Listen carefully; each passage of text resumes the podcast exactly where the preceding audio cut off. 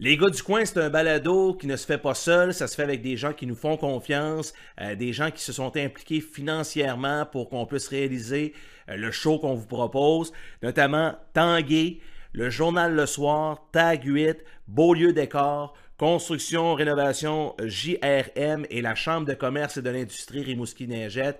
Merci à tous ces commanditaires-là. Sans eux, ben, les gars du coin n'existent pas. Alors, on, on va vous offrir le meilleur show possible, mais ça, c'est grâce à des gens qui nous aident. on vous en remercie beaucoup.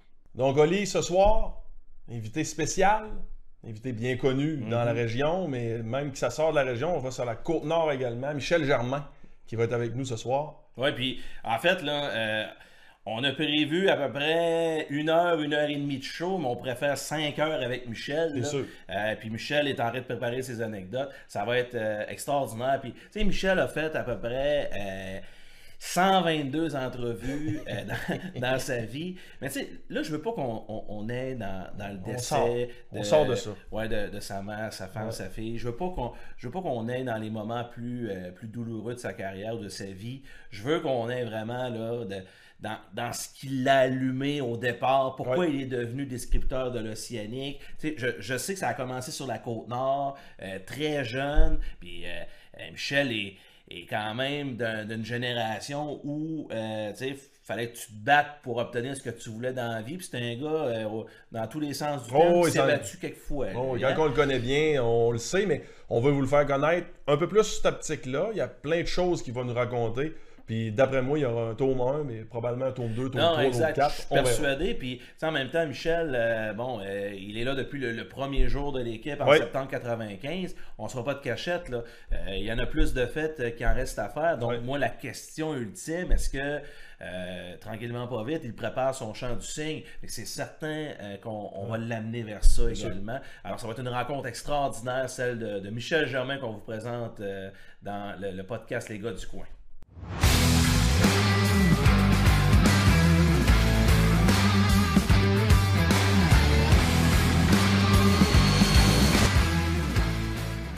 Bonsoir à tout le monde. On a un invité spécial aujourd'hui.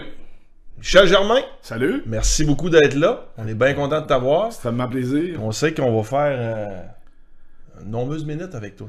Ah, peut-être. Parce En fait, pas mal de stock en tête. Je volubile. suis sûr et certain. Volubile. parce que je suis pas inquiet. Michel, on ne sait pas par où partir euh, Ouais. avec toi. C'est vrai? C'est parce que je sais qu'on va jaser, puis on va aller dans toutes les directions possibles, mais on, on part de Hey, où? j'ai une On idée. part d'où? 7 J'ai une avril idée. 1960. Ok, bon, ça c'est le départ. on sait, on sait qu'il y a beaucoup de conteneurs dans Michel Germain, ça c'est clair. Ouais. Bon, bon. Ce que je veux savoir, le, dans le domaine des communications, ça a commencé comment, Michel Germain? Ah, mon Dieu. On dirait que toute ma carrière est basée sur des anecdotes. Alors, euh, en 1900, au printemps de 1974, j'ai 13 ans encore, je vais avoir 14 ans bientôt. Et il y a la première édition d'un tournoi qui est présenté au euh, Centre-Henri Desjardins à Haute-Rive, qui s'appelle, qui a été baptisé par euh, Richard Ducasse, qui était responsable de trouver le nom du tournoi, et la mascotte, qui s'appelle le tournoi Rondelot. Oui, je l'ai fait. Oui, je sais Il quoi. existe encore. Ouais. C'était la première édition et ça coordonnait, ça euh, adonnait avec euh, la présentation des finales régionales pour déterminer les équipes qui représenteraient la Côte-Nord au championnat provincial euh, quelques semaines plus tard. Alors, Richard Ducasse m'a approché, moi et un de mes, mes chums d'école, Se- Serge Pelletier, qu'on surnommait Fitiou. et il nous a demandé si on était intéressé à faire euh, la mascotte Ok. pendant le tournoi. La rondelle. Ben, en fait, euh, à ce moment-là, Richard Ducasse a fait fabriquer dans un atelier euh, d'art plastique qui, qui donnait des cours le soir au Centre-Henri des Jardins, une tête en papier mâché, là, la tête de Rondelot. Ouais. T'as fait le tournoi, Ouais, tu l'as vu. ouais. Mais gigantesque. là. On se mettait ça sur... Et on- il y avait de la place. Là. Une grosse tête. Et euh, des rondelles comme les hommes sandwich, par exemple. Deux rondelles en carton avec des élastiques qui les reliaient, qu'on passait. Donc, on avait tournoi Rondelot 1974 en avant et en arrière. Puis après ça, mais on s'habillait en joueur de hockey, parce que la mascotte était habillée en joueur de hockey. Donc, on s'habillait en joueur de hockey, on mettait les rondelles, on mettait la grosse tête, et entre les parties, on allait sur la patinoire. Patiner avec les joueurs des deux équipes et tout ça. Et euh, quand le match allait commencer, ben là, on faisait bye-bye au monde, on débarquait. Mais on, avait- on y allait après chaque match, donc on enlevait la tête et les rondelles, mais on restait habillé en joueur de hockey. Alors, un coup euh, qu'on avait enlevé nos patins, on mettait nos souliers, puis là, ben, on cherchait un endroit où aller, habillé en joueur de hockey. Ouais. Et moi, j'ai commencé à aller à la galerie de presse. J'ai frappé, et le journaliste sportif de la station CHLC à Haute-Rive à l'époque, qui s'appelait Dominique Fortin. Et euh, j'ai dit, Monsieur Fortin, euh, est-ce que je peux regarder les matchs avec vous? Dominique avait 50, 60 reportages à faire durant la fin de semaine du tournoi Rondelot. Fait qu'à un moment donné, tu donnes Oui. tu sais, mais c'est redondant un petit peu. Alors moi, je suis assis à côté, puis je regarde le match, puis je l'entends, et il dit « Et on a avec nous la mascotte Rondelot qui va vous inviter à venir faire un tour au Centre-Henri des Jardins. Oh. Et il me sac le micro en dessous du nez. Ah, ça commence bien. J'ai 13, 14 ans. je le regarde et là, je, là, je- demande-moi pas ce que j'ai dit, ça fait quand même euh, 50 ans. Euh, je sais pas ce que j'ai baragouiné, mais il a repris le micro, il a dit Donc on vous attend nombreux et nombreuses. Il ferme son, son, son appareil, il dit Hey, t'as été bon Ah oui Il dit Oui, il dit T'aimerais pas ça faire ça? Faire quoi? Ben, il dit du reportage parce que ce qu'il faut savoir à l'époque, c'était l'avant-fusion à Bécamo. Donc, Au tribe Bécomo. Autrive Bécamo. Alors, il y avait un tournoi de hockey mineur à Bécamo, il y avait un tournoi de hockey mineur à Autrive. Il n'y a pas de la chicane entre avait- Bécamo et ben Autrive. Ben oui, ben oui. Mais il y avait de tout, mais en duplicata. Ouais, Parce vrai. que chaque ville avait son tournoi Oh! de ballon-ballet, de Ah hockey oui, ah oui, ah oui. de hockey. Alors, euh, de- le pauvre Dominique, lui, ne pouvait pas se séparer en deux ou en quatre. Ça fait qu'il m'a dit euh, Tu pourrais aller faire les reportages chez les fins de semaine. Alors, tu as de l'école, je suis en secondaire 2. OK. Il dit, t'as de l'école, mais il dit, le samedi puis le dimanche. J'ai dit, ben oui. J'ai dit, ce que tu voudras pas aller, mais moi y aller. Puis, ça a commencé comme ça. Et euh, j'ai fait ça pendant un an ou deux. Puis quand j'ai eu 15, 15 ans, le directeur des programmes de CHLC, M. Jacques Bérubé, m'a appelé. Il m'a dit, euh, Passe- viendrais-tu au poste? J'ai dit oui, mais là, Ouais, je shake de même. J'aurais pas dû shaker. Ouais. Je suis rentré dans son bureau, M. Bérubé, il dit Michel, il dit c'est dommage que tu aies 15 ans. J'ai dit Ah oui? Pourquoi? Parce qu'il dit si on avait le droit par rapport aux assurances, Oh, OK. on te ferait travailler en studio. On te ferait animer en studio. Mais nos assurances nous empêchent d'engager quelqu'un qui n'a pas 17 ans fait. OK. Tu sais, à un moment donné, tu as 15 ans, tu, bois- tu bois un Pepsi, tu le renverses la console. Ouais. Ah, non, non, c'est sûr. Non, non, c'est sûr. Que là, les assurances ne couvraient pas. Mais il dit aussitôt que tu, tu fêteras tes 17 ans. c'est On quand ta date de naissance? J'ai ouais. dit c'est le 7 avril Je 77. pensais que tu t'étais inventé une fausse carte. De Non, non, non, non, non, non, ça n'aurait pas marché. Puis c'était pas Ouais. mon. toute façon, trop connu à Bécamo. C'était pas mon, genre parce que j'ai, quand j'ai mis les pieds à, à la taverne à Bécamo pour la première fois, j'avais 14 ans. C'est pour ça que je disais ça. Puis il nous Connu à Bécamo. il nous demandait pas nos cartes. ouais, c'est- c'était- À la brasserie du boulevard. C'était Marcel Labelle, un gars qui a gardé les buts avec les Castors de Matane dans la défunte ligue intermédiaire à l'époque, qui était un de nos bons chums. Puis on est arrivé 5-6 gars de 13-14 ans, ce qui incluait mon grand chum Daniel Saint-Laurent. Fait que, euh, à part peut-être Alain Anglois, là, qui était un petit peu plus petit, puis tout ça, pour 15 ans, j'ai une photo d'ailleurs euh, que, que je passe de temps en temps sur Facebook où on est tous les six à la taverne, puis euh, j'ai j'ai 15 ans, puis Saint-Laurent a Oh, 15 ans, puis tout ça, mais personne ne croit ça. J'ai vu des photos, t'as ouais, petite- petite baby face, là, mais t'avais pas mal le physique euh, d'aujourd'hui. Ça s'est fait de bonheur. C'est ça. Ben, en fait, joué au football. Ben oui, c'est ça. t'es- t'es- T'étais un bon- T'es quoi, de- bloqueur? Bloqueur défensif. C'est ça, hein, me semblait Deux aussi. ans avec Ah ouais. les, euh, Rabbits de Bécomo. Le, Oh, le physique de l'emploi. Ouais. Ligue senior provinciale. Ouais.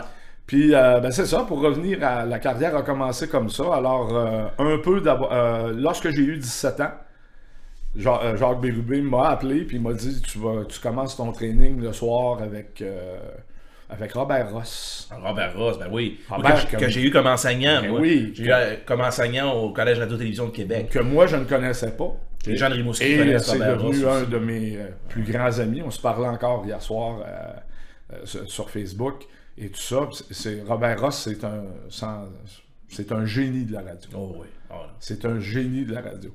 Et Robert, j'y allais à tous les soirs, puis là, il, me parlait, des, il me montrait des affaires, puis tout ça. Puis au bout de quelques semaines, il m'a dit, Michel, il dit, il y a trois principes de base qu'il faut que tu mettes en application pour réussir ta carrière à radio.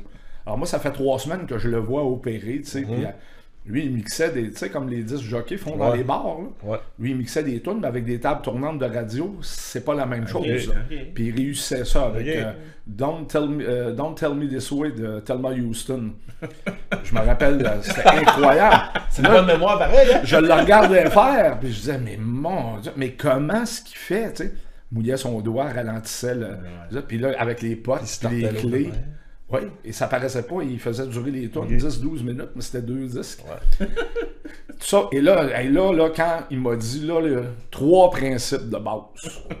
Et là, je m'attendais d'entendre les dix commandements. Ouais. Prenez le sort, le crayon, Là, la feuille. là, Dieu me parle, alors j'écoute. Il dit la première des choses, il dit tu travailles toujours la porte fermée. Ouais. Toujours.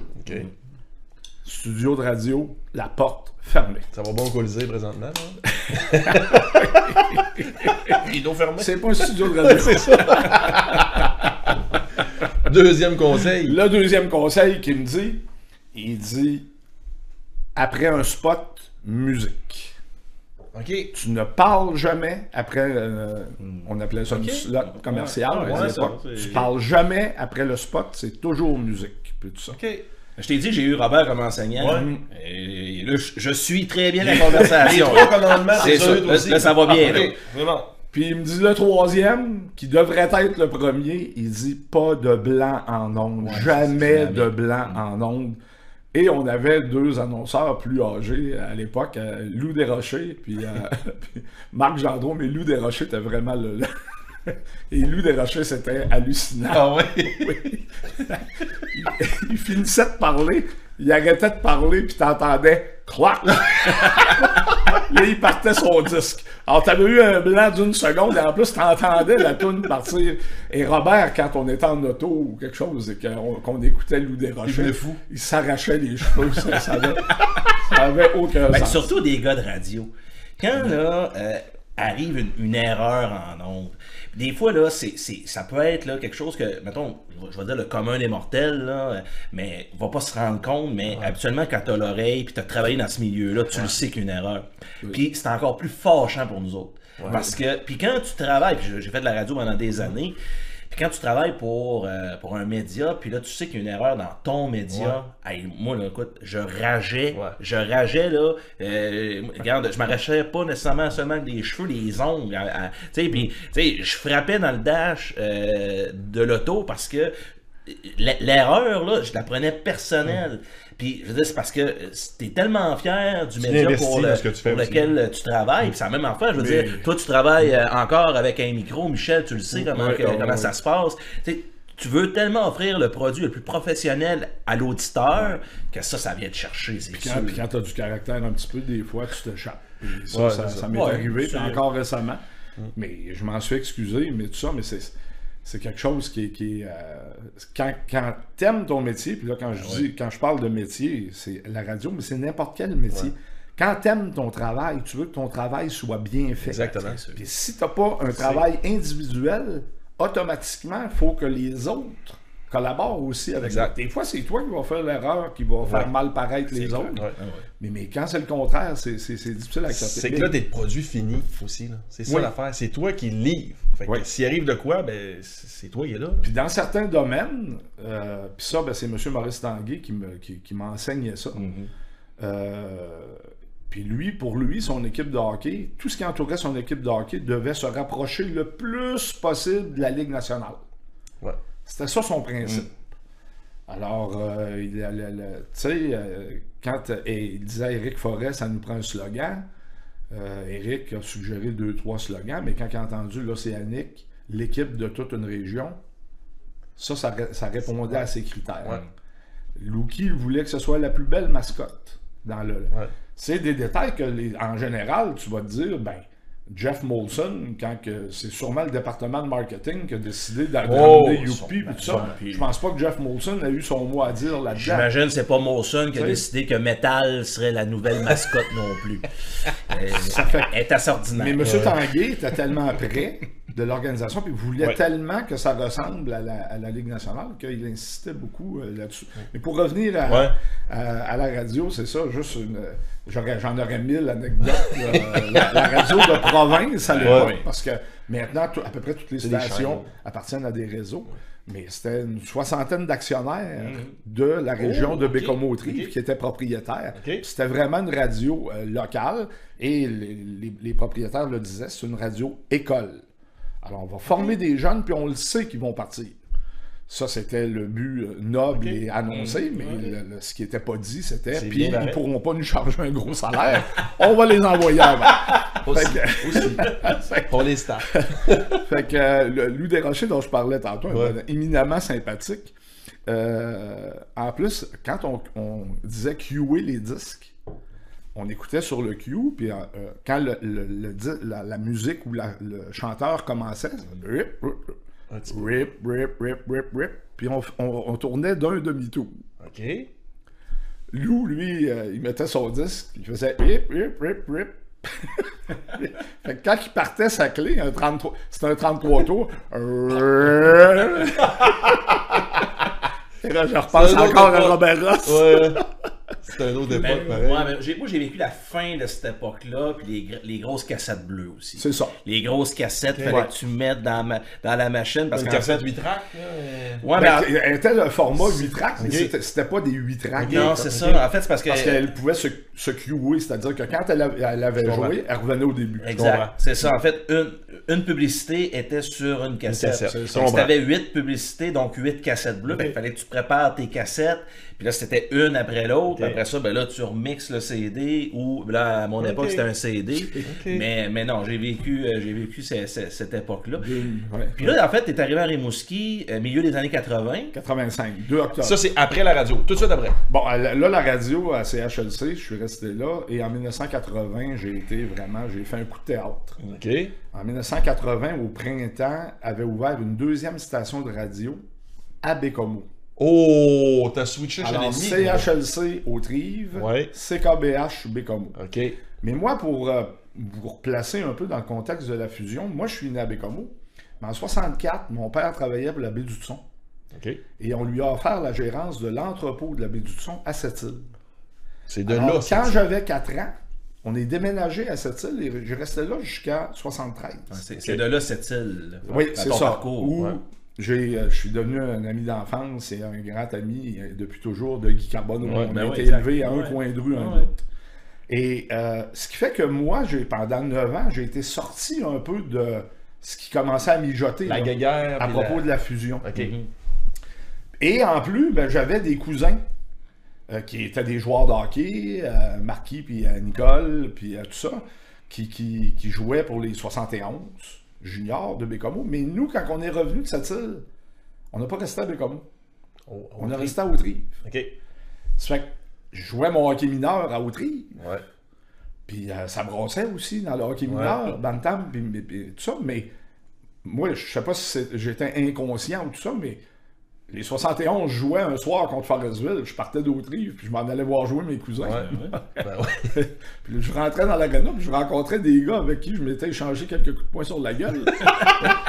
et et c'est ce que j'apprécie de cette époque-là. Là, je rencontrais un, un Guy Pouliot, un Jean Lirette euh, de, de Bécomo, un Jeannot Tremblay qui est à Rimouski ici, qui est un de mes meilleurs amis. Euh, puis, euh, mais en dehors de la personne, hey, salut, salut, comment ça va, puis tout ça. Jamais une demi-seconde, ils m'ont fait sentir. On, va le ramasser dans Ouais, le coin, va ouais. lui en donner Ouais, une. ça. Puis moi, j'ai jamais eu la- cette intention-là. C'était ce qui se passait sur la glace restait vraiment sur la glace. Alors, euh, la fusion, moi, j'allais à Taverne aux Amis, à Bécomo. J'allais au Chaland à Autrive. Pour moi, c'était la même chose. Je rentrais au Centre Henri Desjardins à Autrive. Je rentrais au Centre créatif à Bécomo avec Serge Bouchard, Raymond Girard, tout ça. Moi, j'ai jamais senti le poids de la fusion. La fusion était épaules. déjà faite dans ta tête, toi, pratiquement. Euh, Ben, en fait, pour moi, c'était un problème qui n'existait Ben, en fait, pas. il, était entre l'arbre et l'écorce. En plein milieu. Fait Ouais. que tu pouvais ressentir Ouais. le pouls des deux, des deux places. J'ai toujours dit, on est deux personnes à Bécomo qui ont eu cette grande chance d'éviter ces Ouais. débats-là. Moi, puis le, le- le regretté juge Claude Tremblay. qui était un avocat, qui avait son bureau d'avocat à Bécomo, OK. Qui habitait au Trives, mais qui était monsieur diplomatie. Mhm. Et euh, Claude Tremblay a toujours été au-dessus de la mêlée de par sa personnalité. Puis moi, ben, j'ai toujours été au-dessus de la mêlée parce que j'avais passé du temps à cette île. c'est ça. Fait que là, tu t'amènes à une nouvelle station à Bégomo. Oui, je transfuge. Ah ouais, de- toi, tu passes du Canadien au Nordique. Ouais, c'est c'est vrai. C'est à peu près ça. C'est ça. Ouais. Mais ça s'est ça s'est bien passé. Et, mais sauf qu'éventuellement, et au début des années 80, ben, vous étiez peut-être pas au monde, les gars. Ouais, Ouais, ça, euh, non, Ouais. euh, 77. Ça fait pas longtemps. Non, 3 ans. Mais Non, en, puis moi, en J'étais 1980, j'étais une pensée future à ce moment-là. en 1980, les taux d'intérêt dans les banques étaient à 24% Ouais, c'est ça. D'ailleurs, le running gag qui courait à l'époque, on disait les banques sont en train de faire faire faillite au Shylock. Ouais, c'est ça. Parce que si les banques passent, si les banques passent l'argent à 24% comment les Shylock vont devoir demander? fait que euh, deux stations, c'était beaucoup trop. Ouais. Mais on sait, nous, on était très naïfs. On s'est fait vendre l'idée que ce serait CKBH qui pourrait rester ouvert et CHLC qui fermerait. Le problème historique dans, dans la patente, c'est que c'était la même banque qui finançait les deux. Oh. Alors, elle a tout simplement choisi son client qui serait le Ouais, plus payant ouais. à, à long terme, Ouais. et c'était CHLC. Donc, je me suis retrouvé chômeur OK. En, en 1982. Euh, et euh, le poste a fermé le 17 février, qui était un mercredi. À 18h, on a cessé d'émettre. Puis le 19 février, j'avais un téléphone euh, d'un- actionnaire de, de CHLC qui disait Michel, reviens-tu à CHLC Mais on avait mis, nous, tous nos rêves dans la génération d'ici. Mhm. On avait vraiment tout fait pour Robert Ross travailler à Sept-Îles, c'était en venu à Bécomo, Mhm. prendre l'émission du matin. Daniel Oh. Tremblay, qui a été Ben oui, journaliste Daniel, longtemps. ben oui. Jean-François Bolduc, Mhm. qui était une référence en termes de radio et, et plusieurs autres. Et là, pour nous, c'est eux qui nous avaient mis en chômage. Ouais. Alors, euh, j'ai dit au monsieur, euh, j'ai dit, euh, je suis pas prêt. Ouais. Parce que j'ai, je voulais être fin. Ouais. Tu sais, Puis il insiste, Ouais, ouais. puis tout ça. Fait que, tu sais, il dit, Michel, il dit, euh, ça s'oublie vite, ça, les, les transfuges, Ouais, tout ça. Puis là, je lui ai dit quelque chose, je sais pas si on peut le dire. Ben oui, on peut tout dire ici. On peut pas. Ah, t'es parle sur. Internet, Ouais, là. Y a pas de règles. j'ai dit, euh, ben, ça dépend toujours à quel point on est prêt à se prostituer. C'est ça. Fait qu'il m'a raccroché à la ligne au nez. là, il m'a battu de vitesse. Ouais, c'est ça. Mais en 1983, puis ce que je vous raconte là est toute la pure vérité. J'ai un de mes amis, Alain Langlois, qui était gérant de- du club de racquetball. Quand CKBH a fermé, il a dit Michel, tu vas, tu vas venir travailler comme serveur au club de racquetball. Cinq, cinq jours semaine, puis tout ça. Ah ouais. Que- Puis mes chums, ils essayaient de me dépanner. tu sais. Ouais. C'est que j'ai dit oui. Mais j'avais mon appartement à Bécomo. Puis euh, le racquetball était à Autrive, puis tout. Puis là, ben, sur le club de racquetball, les types, puis le salaire minimum à 2 et 275 puis tout ça. À un moment donné, j'ai fait un grand bout. Puis j'ai fait un, an, presque un an et demi à, ce- à ce rythme-là. Puis un soir, j'ai une de mes amies, Diane Vigneault, la, la conjointe du Pic Wallet. Le Pic Wallet, ça, c'est un personnage à Bécamo, c'est un de mes, mes grands chums. Puis euh, c'est un gars que- qui t'appelle, puis il dit T'as-tu deux minutes? Puis là, tu sais que t'es fini. Tu, tu, tu es là pour trois quarts d'heure, un heure. Mais un, un gars au cœur immense. Et sa blonde, Diane, travaillait au dépanneur au coin de la, de la fourche pour aller à cette île, justement. Puis un soir, j'ai arrêté, puis c'était un libre service. J'avais mon auto. Puis là, j'ai mis du, de l'essence. J'ai arrêté. J'ai mis le pistolet dedans. Je suis rentré. Hey, elle dit Salut Michel, comment ça va? J'ai dit Ça va bien, tout ça? Elle dit T'as de l'essence? J'ai dit Oui, elle pitonne sur la machine. Oh, elle dit Il doit y avoir une erreur. J'ai dit Comment ça? Ben, elle dit Ça marque 56 cents. Non, j'ai dit Il n'y a pas d'erreur. Voilà mon dernier 56 cents. Oh, excuse, j'ai frappé sa table. Ah, c'est correct. Voilà mon dernier 56 cents. Ben, elle dit, voyons, Michel, ça n'a pas de sens. Et c'était effectivement, C'était terminé. Alors, je me suis rendu. parce que. Ouais, 56 cents, euh, tu te rends pas à Québec, là. C'est ça, je me suis rendu à mon appartement. Et le lendemain matin, quand je me suis levé, Jean-François Bolduc, qui lui avait accepté tout de suite de retourner à CHLC, qui était directeur des programmes, j'ai dit Jean-François, c'est pas à lui que j'avais parlé au téléphone là, tantôt. J'ai dit Jean-François, j'ai dit euh, tel monsieur m'a appelé euh, l'année passée pour me dire que je pouvais retourner à la station. Est-ce que c'est encore vrai? Il dit n'importe quand. Fait que j'ai dit, je suis prêt. C'est que je suis retourné à CHLC.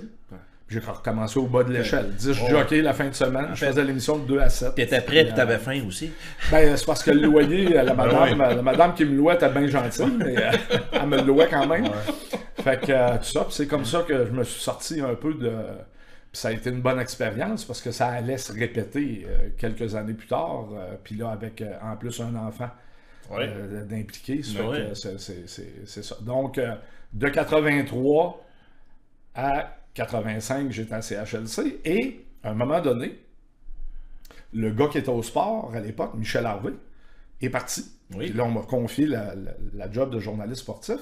Et il y a un vendeur de publicité qui a eu une idée de génie. Il a dit Michel, au lieu de faire ton show de 4 à 6 en studio, tu vas aller le faire dans un bar. Oh my god. Le bar 57 du Motel Amigo.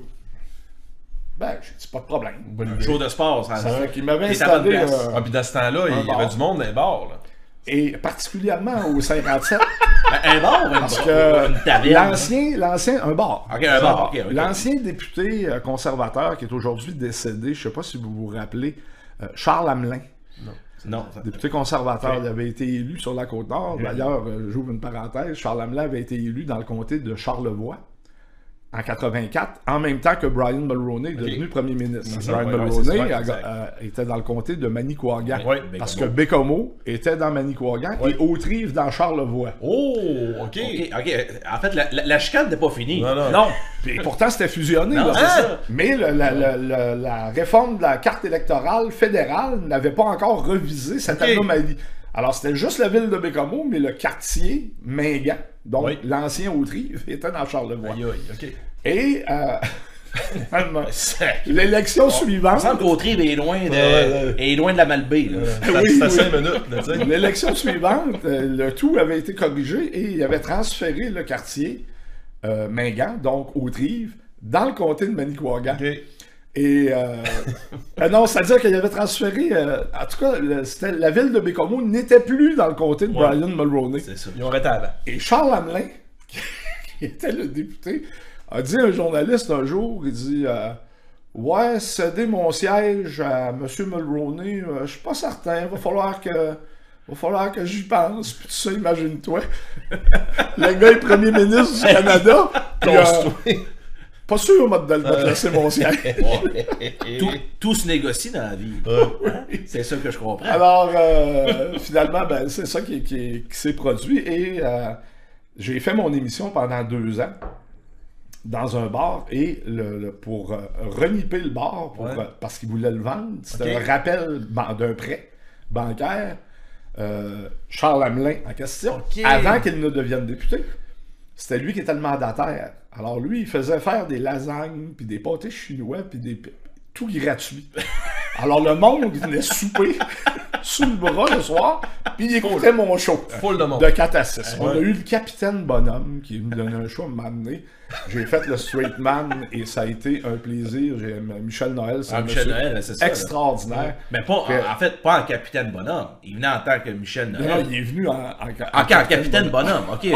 Ok. Le, le vrai de vrai. là. Oui, on a eu un plaisir extraordinaire euh, ce soir-là. Puis euh, encore une fois, plein d'anecdotes qu'on pourrait raconter. Mais euh, j'avais un client assez régulier à un moment donné qui, lui, ne s'assoyait jamais dans la salle. Il venait s'asseoir en avant de moi. Puis là, ben, les gens de Rimouski vont savoir de qui je parle. Gilles, le bonhomme Rousseau. Alors, le bonhomme était directeur commercial pour CFR à Rimouski. Mais CFR avait un vendeur, avait un représentant commercial pour la Côte-Nord, Ouais. Bécomo de cette île. Et celui qui était représentant commercial à l'époque est parti. Alors, ça a forcé le bonhomme à traverser pour faire des entrevues, rencontrer des candidats, pour savoir à qui il donnerait le poste de représentant commercial sur la Côte-Nord. Puis le bonhomme, ça lui prenait du temps à se décider, ça fait qu'il venait à, à Bécomo à un moment donné, rencontrait deux, trois personnes, puis le soir, ben, il venait euh, se taper un ou deux petits cognacs à Sport Plus, Ah ouais, ok. au 57. C'était le nom de l'émission. Puis là, ben, euh, c'est comment est-ce qu'il parlait? Maudit à suite. Il dit, euh, T'aimerais pas ça, hein, dis-toi, euh, faire de la TV? Ben, j'ai dit, peut-être. Euh, J'ai dit, je sais que j'ai pas la, j'ai pas la gueule pour, mais euh, si vous avez pas de, de préjugés à ce niveau-là, pourquoi pas? Mais j'ai dit, le poste à la TV, il est pas ouvert encore euh, chez vous. Là. Non, non, non, mais je t'offre pas ça tout de suite. Je veux juste savoir si t'es intéressé. Si jamais le poste ouvre, on va savoir que t'es intéressé, mais on viendra te rencontrer. Parce qu'il m'écoutait, mais il me trouvait pas pire. Fait qu'éventuellement, parce que ça a été ça au début de 80, en 84, puis tu vois, je suis arrivé ici le 2 octobre 85.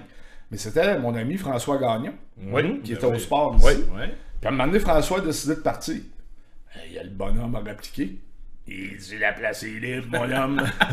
Viens-t'en. fait que c'est comme ça que j'ai traversé. C'est un gros move pareil? J'ai rencontré. Oui, c'était un gros move.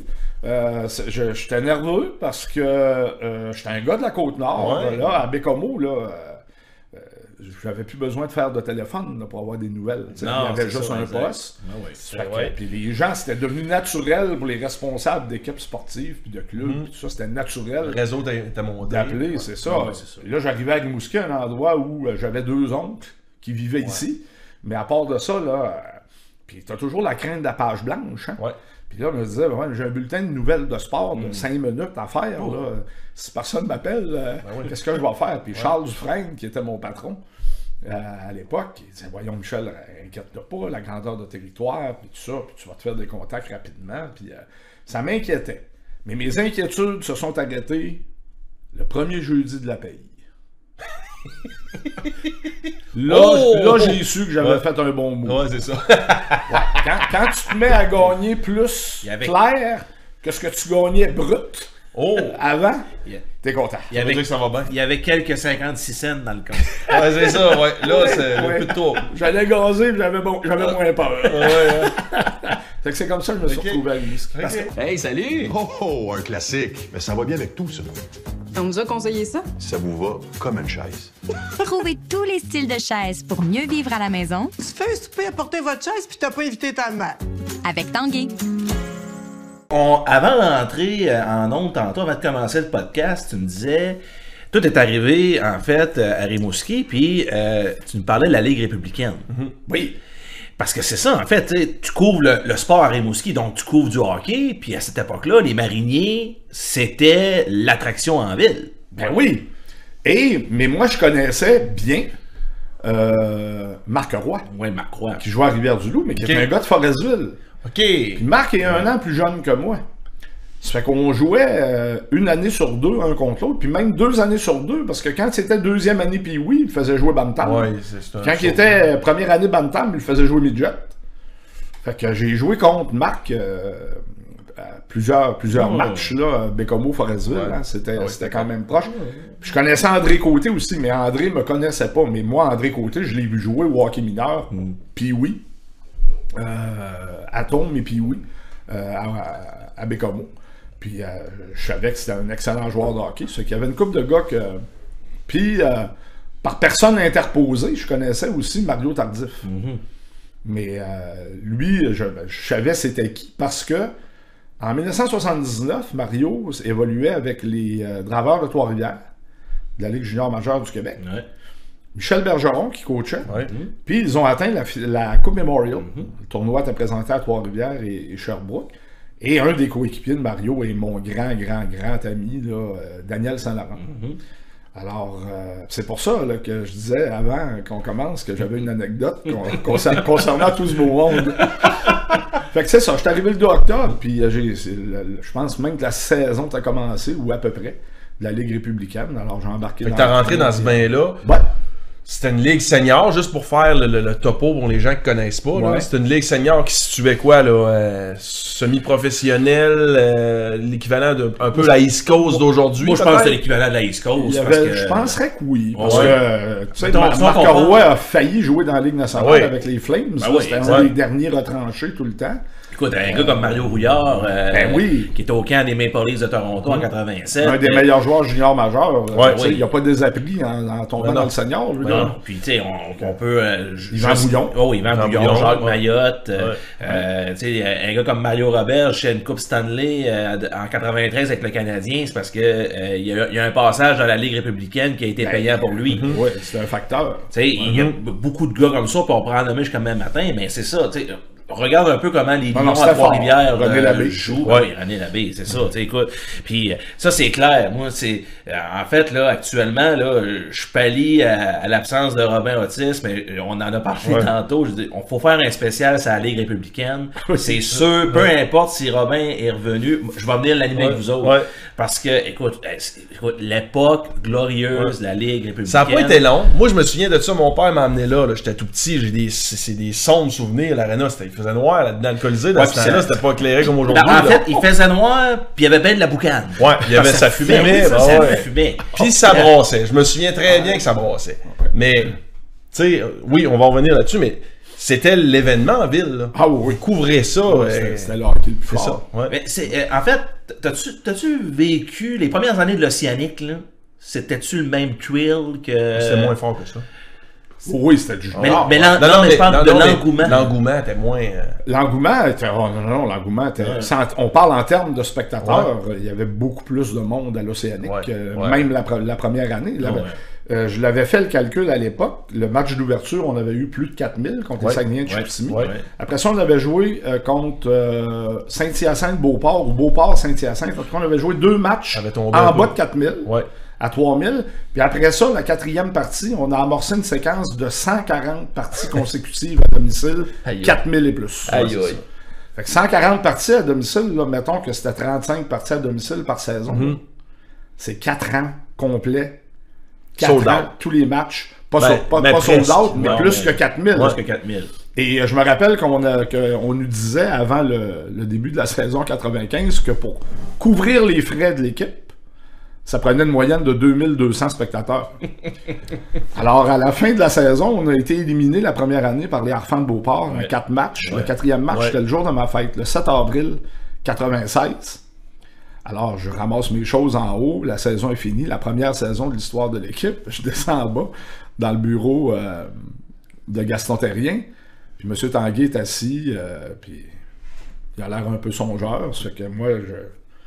Ça fait un an que je le connais à peu près. Ça que dis, M. Tanguay, faites-vous en pas là. C'est c'est sûr, Ouais, c'est dur d'être éliminé, mais euh, tu sais, on va se reprendre l'année prochaine. Non, il dit non, c'est pas ça. Ben, j'ai dit, c'est quoi? Qu'est-ce qu'il a l'air à vous tracasser? Ben, il dit, on a acheté cette équipe de hockey-là pour sauver de l'impôt, puis si bol, on va être obligé d'en payer. Excusez. Frappez pas sa table. Elle est bonne. Ouais, alors j'avais Ça veut à dire que ça allait, ça allait trop bien. Et euh, c'était son humour. Puis là, quand il savait qu'il en avait placé une bonne, Ah ouais. il avait sourire parce qu'il souriait pas souvent. Et euh, là, il était content. Ah ouais, coup. Ouais. J'ai dit, ouais, dit, c'est vrai. Ouais. Michel, euh, je sais que tu l'as raconté souvent, mais euh, faut que tu me, faut que tu me, tu me- en fait, tu, tu me reviennes un peu dans, dans le passé, puis que, que- comment t'es arrivé dans la famille de l'Océanique là? Ça, ça m'échappe là. Là, Euh, là t'étais à, à en CFR. fait, t'étais- CFR. Non, là, j'étais puis- plus à Ok. depuis. Non, mais là, euh, t'as- là, puis là, t'as été infirmier aussi, auxiliaire, Euh, ouais, préposé aux bénéficiaires, ok. ouais, c'est ça. Ouais, c'est ça. Là, en 91, euh, un peu comme ce qu'on vit présentement, euh, le groupe TVA euh, avait été chercher l'ancien chef de cabinet de euh, M. Robert Bourassa. Euh, monsieur s'appelait Mario Bertrand. Puis il avait dit faut que tu fasses le ménage. La direction générale, ouais, c'est ça. à, à- Ok. à TVA. Puis comme personne n'aime se salir les mains à l'intérieur de la boîte, ben, en amenant un outsider comme ça, Ouais. à contrat, personne. lui, tu sais, lui, euh, pour lui, Mario Bertrand, il n'a pas, il a pas congédié personne. Il a fermé 250 postes. Ouais, ça. Le mien était dedans. Alors, je me suis retrouvé euh, le 24 mai 91, ma dernière journée. C'était un vendredi. Ma dernière journée à CFAR, je suis sorti de la station. Puis pourquoi je vais toujours me rappeler de la date? Euh, deuxièmement, parce que je laissais plusieurs très bons amis à CFAR. On avait une gang euh, extraordinaire. Mais premièrement, c'est que Jenny c'était sa fête. Plus. Elle avait deux ans. Oh là cette là. journée-là, le 24 mai. Fait que là, je me retrouvais, on s'était acheté une maison l'année d'avant. Euh, avec euh, taux d'intérêt à 12,5. Dans ce temps-là, c'était. Ah, c'est pas super, ça a baissé. Ça, Non, ben, mais c'était quelque de chose. 80 à 90, ça avait ouais. baissé, Ouais, mais de c'était 12 quelque chose. 12,3, je Non, non, pense, quelque chose de même. ça, ouais. Et euh, à CFR, quand ils coupaient ton poste, ils t'offraient une prime de séparation Mm. euh, d'une année de salaire. Mais euh, je suis orgueilleux. Ah oui. Alors, euh, le contrôleur, euh, mon ami, mon, mon bon ami Denis Vaillancourt, j'espère qu'il m'en veut plus. parce, parce que Denis, c'était un gars qui était, tu sais, c'était ça nous soit. Il était gentil avec tout Ouais. le monde, disait jamais un mot plus haut que l'autre, puis tout ça. Puis il rentre dans la salle des nouvelles dans mes derniers temps. Puis il dit Michel, il dit euh, T'es pas venu me dire encore euh, au bureau de quelle façon tu veux avoir euh, ton, ta prime de séparation. J'étais en train de taper une nouvelle, je me suis de bord, j'ai dit T'as-tu deux minutes? Il dit Oui, oui. Il dit On va aller dans ton bureau.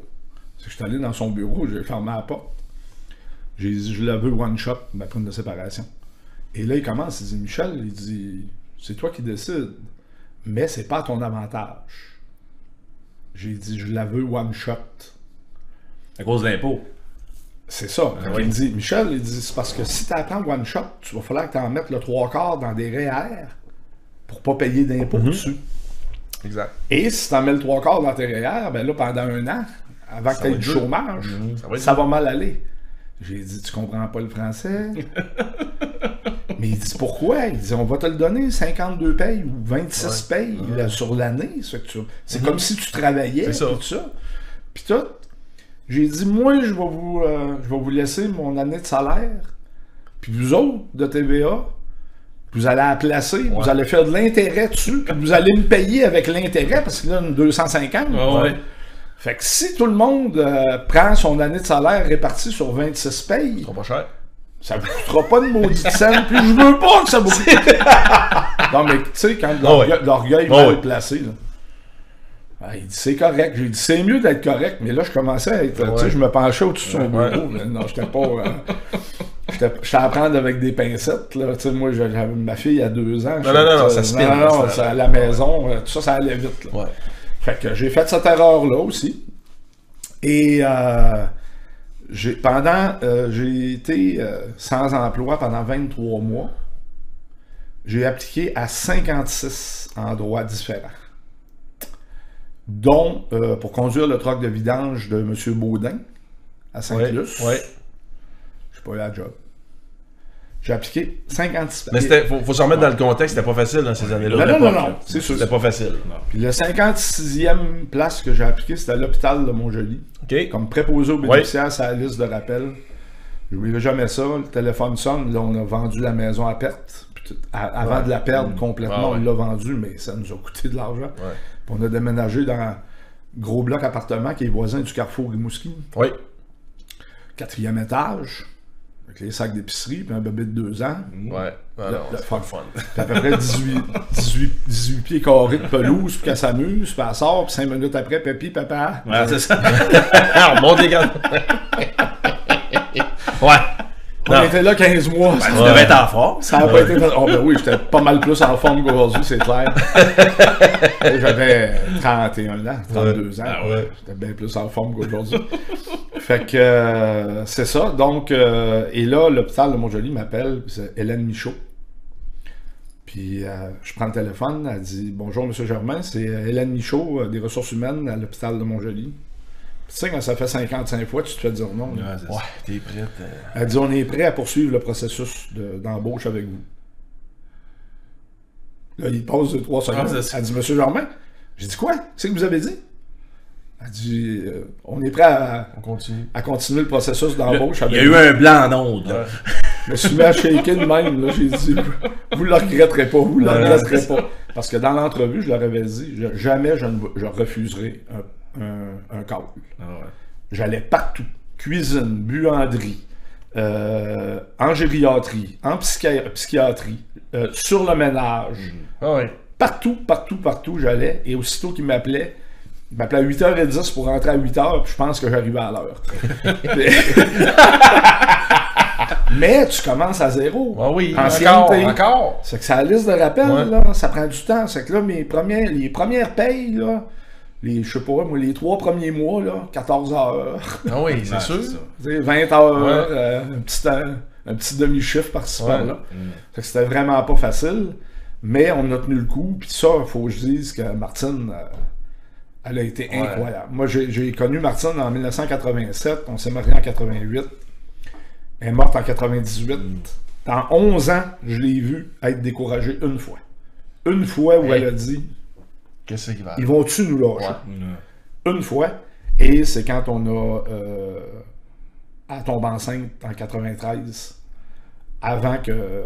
Je venais juste de rentrer à l'hôpital. Mm. Puis Ok. elle tombe enceinte.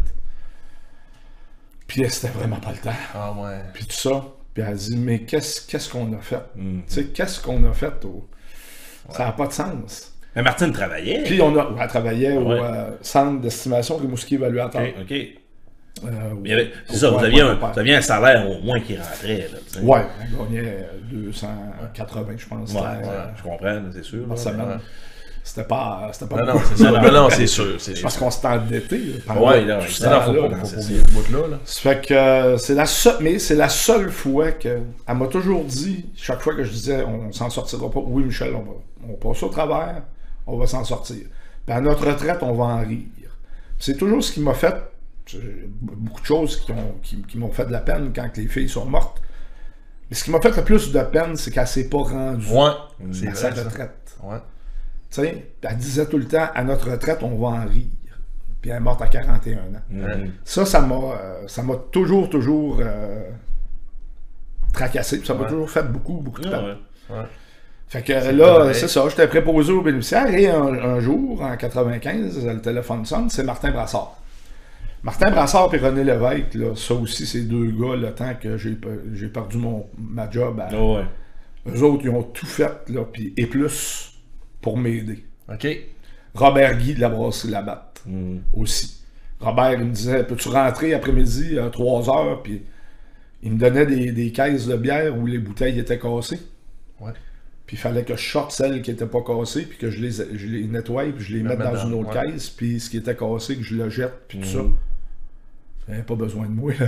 Tu sais. Non, Mais non, il, ça, il là. voulait t'aider. Mais il voulait me faire faire 3 heures. C'est ça. Ouais, c'est ça. Martin Brassard, euh, ses vacances, puis René Lévesque, pareil, puis des fois les deux la, la même année. Ah, mais ça. là, il n'y avait pas de compétition. Puis les deux m'appelaient, puis ils me disaient Michel, euh, je prends, je pars deux semaines, veux-tu rentrer? Mhm. Puis euh, tout ça. Il y a beaucoup, beaucoup de monde qui m'ont beaucoup aidé. Fait que là, Brassard, il m'appelle, puis il dit Michel, il dit T'es au courant qu'il va y avoir une équipe junior majeure, l'Océanique, euh, à l'automne, tout ça, puis euh, ils veulent présenter le match à la radio. Ah, je dis Oui. Fait qu'il dit Ils m'ont dit qu'ils cherchaient un descripteur. Il dit Ça t'intéresse-tu? Ben, j'ai dit Toi, ça t'intéresse pas? Il dit Non. Martin. J'ai- j'ai- non, puis la réponse a dû être non. Non. C'est ça. C'est ça. Ça Martin, hein? Martin est toujours un pas en avant. hein. Ouais, non, c'est ça. Pourquoi je t'appelle pour te l'offrir si ça m'intéresserait? Mais je pense pas à ça, moi. Ouais. Fait que euh, j'ai dit, ah oui, ben j'ai dit, tu me diras où envoyer euh, mon CV, puis tout ça. Et j'avais eu la chance extraordinaire, en 86, à CFR, de faire la description d'un match en direct, l'équipe nationale du Canada contre l'équipe nationale russe. Ouais, ça. T'as déjà oui, entendu oui, raconter oui, ça. oui, oui. Ouais. Puis t'avais gardé la Et cassette. j'avais gardé les cassettes ça. des trois Ben périodes. oui. C'était sur quelle antenne, ça? Et c'était à CFR. C'est à faire, c'est mais ça. juste à Rimouski. OK, oui. OK, C'est ça. là, Parce que bon. OK. c'était Marcel Pelletier, l'ancien gardien des, des feuilles d'érable, à l'époque, qui était venu euh, garder les buts à cette île. Moi, j'étais petit gars, puis j'allais je m'allais en arrière du but regarder gauler Marcel, parce que j'étais gardien Ouais. aussi, au départ. Marcel Pelletier était un des organisateurs. Fait que euh, Claude Auger l'a appelé, puis il a dit Marcel, il dit, comment ça va la vente des billets pour le match des Russes contre le, le Canada? Il dit il n'y en a plus. C'est sold out. Puis c'était peut-être un mois avant la présentation du match. Claude Auger, c'était un, un petit. Wise, ouais. Ouais, il malheureusement nous a quittés aujourd'hui, ça me fait bien de la peine. Euh, Claude euh, a téléphoné à Québec, parce que nous autres, on n'avait pas les- toutes les installations techniques. Mais il a dit à Québec, à Télécapitale, Ouais. descendriez-vous du stock pour qu'on présente le match, mais juste à CFR TV. Puis il dit euh, Denis Caron pourrait venir comme analyste, puis j'ai le descripteur. Mais moi, je suis pas au courant de ça. Là. Je sais absolument rien de ça. Alors, tout se signe, tout se balque, et moi, je sais euh, rien. Puis tu te le demandes après, là. Claude Auger rentre dans la salle de nouvelles, il dit Michel, il dit la game du 8 décembre euh, 86. Et ouais, j'ai dit les Russes contre l'équipe Canada. Ouais, il dit on va la faire à la TV ici, puis c'est toi qui vas décrire le match. Pardon? Il dit tu vas décrire le match, puis là, je- moi je vois les Russes. hein. Ah ouais. Aïe aïe. Oh. Il y a ben des A, ben des O, Euh, ben non. des lettres. J'avais une petite expérience de descripteur parce que sur la côte nord, quand euh, il y avait les ligues junior B à l'époque, ici c'était les bourgeois, les voyageurs, les As d'Amkoui, tout ça. ouais, côte nord, les 71 de Bécomo, euh, les citadins d'Autrive, les Basques de cette île. Euh, mais à l'époque, c'était les Caribous euh, de cette île. Il y avait deux équipes. Ok. Et euh, on avait pris l'habitude de que l'équipe qui allait représenter la Côte-Nord au championnat junior B, même si c'était pas une équipe de Bécomo ou d'Autrive, même si c'était Sept-Îles ou Forestville, on présentait les matchs au championnat junior B.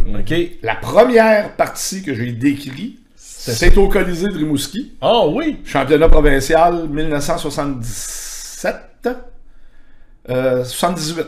1978, gagné par les Braves de Maniwaki. Tout est dans tout. Hein? Les Braves de Maniwaki, leur gardien de but de 17 ans, qui avait été une grande vedette, c'était un gars de Sept-Îles, c'était un des bons chums, Danny Turbide, un des meilleurs athlètes que la Côte-Nord a produit. Il s'est ramassé là comment?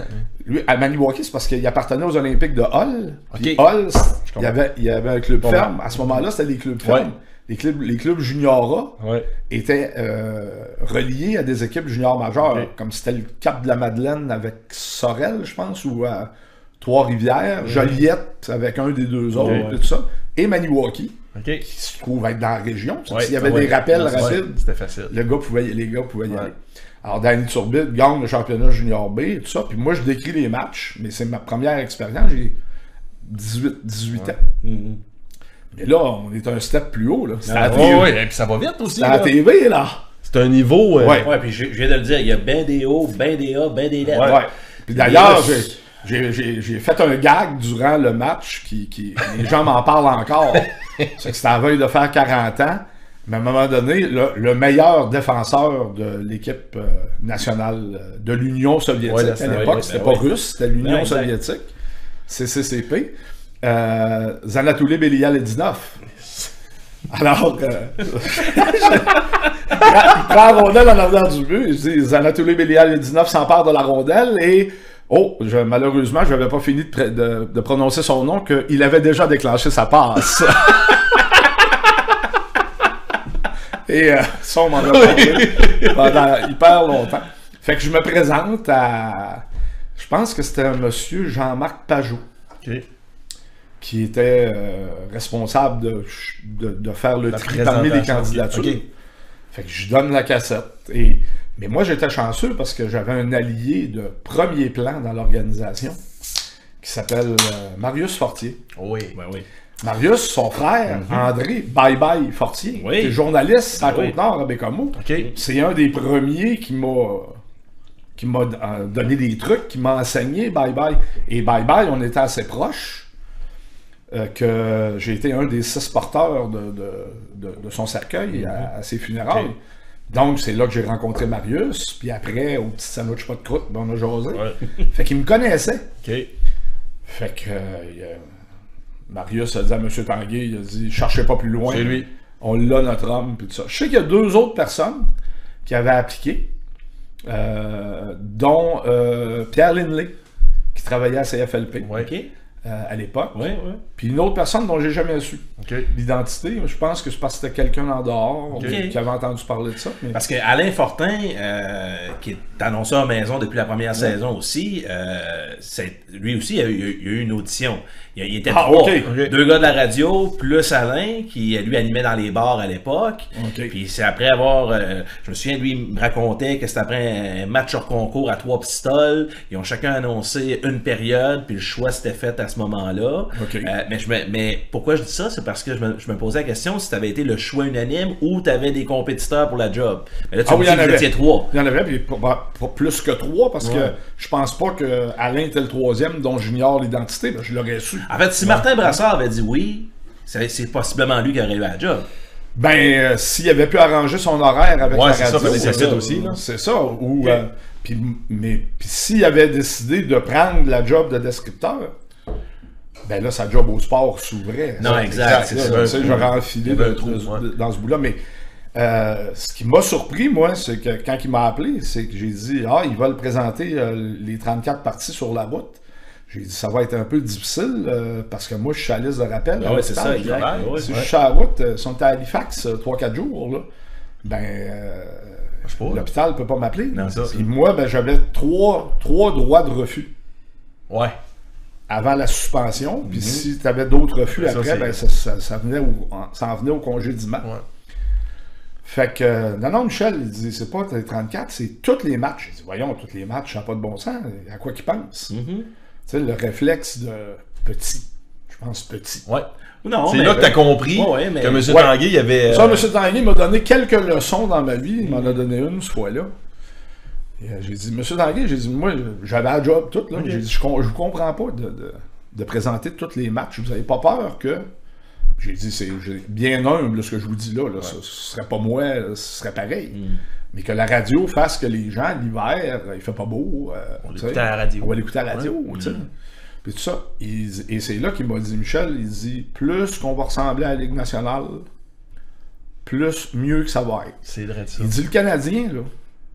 Le centre, Be- le centre Molson, je pense à l'époque, c'était même, même- même le forum. C'était encore le forum à l'époque. C'est encore le forum. ouais, Il dit, ouais, le forum, il est bien plein. Puis, euh, puis dans ce temps-là, toutes les games n'étaient pas à TV, mais il dit, il y a des games à TV. Ah, ouais. Puis il dit, toutes les games sont en radio. Ouais. Puis le forum est bien plein. Ouais, les oui, Nordiques, mais je c'est dis, parce que c'est les Canadiens de Montréal, là. C'est pas l'Océanique, une équipe qui arrive la première année. Ben, il dit, il faut qu'on commence à quelque part. fait que c'est comme ça que ça, ça- Mais il y a eu le flair aussi, tu sais, le départ des Nordiques, l'arrivée de l'Océanique, les gens de la région. Oui, Il y en avait du Nordique ici, là. oui. Lâche les Nordiques à 100% Mais dans l'Océanique aussi. C'est du flair, peut-être. C'est beaucoup de chance. Ouais, C'est beaucoup d'adons. Ouais. Euh, il y a négo- ils ont négocié pendant deux ans avec les Oogie Morissette pour acheter les, les, les, les Lynx de, de Saint-Jean.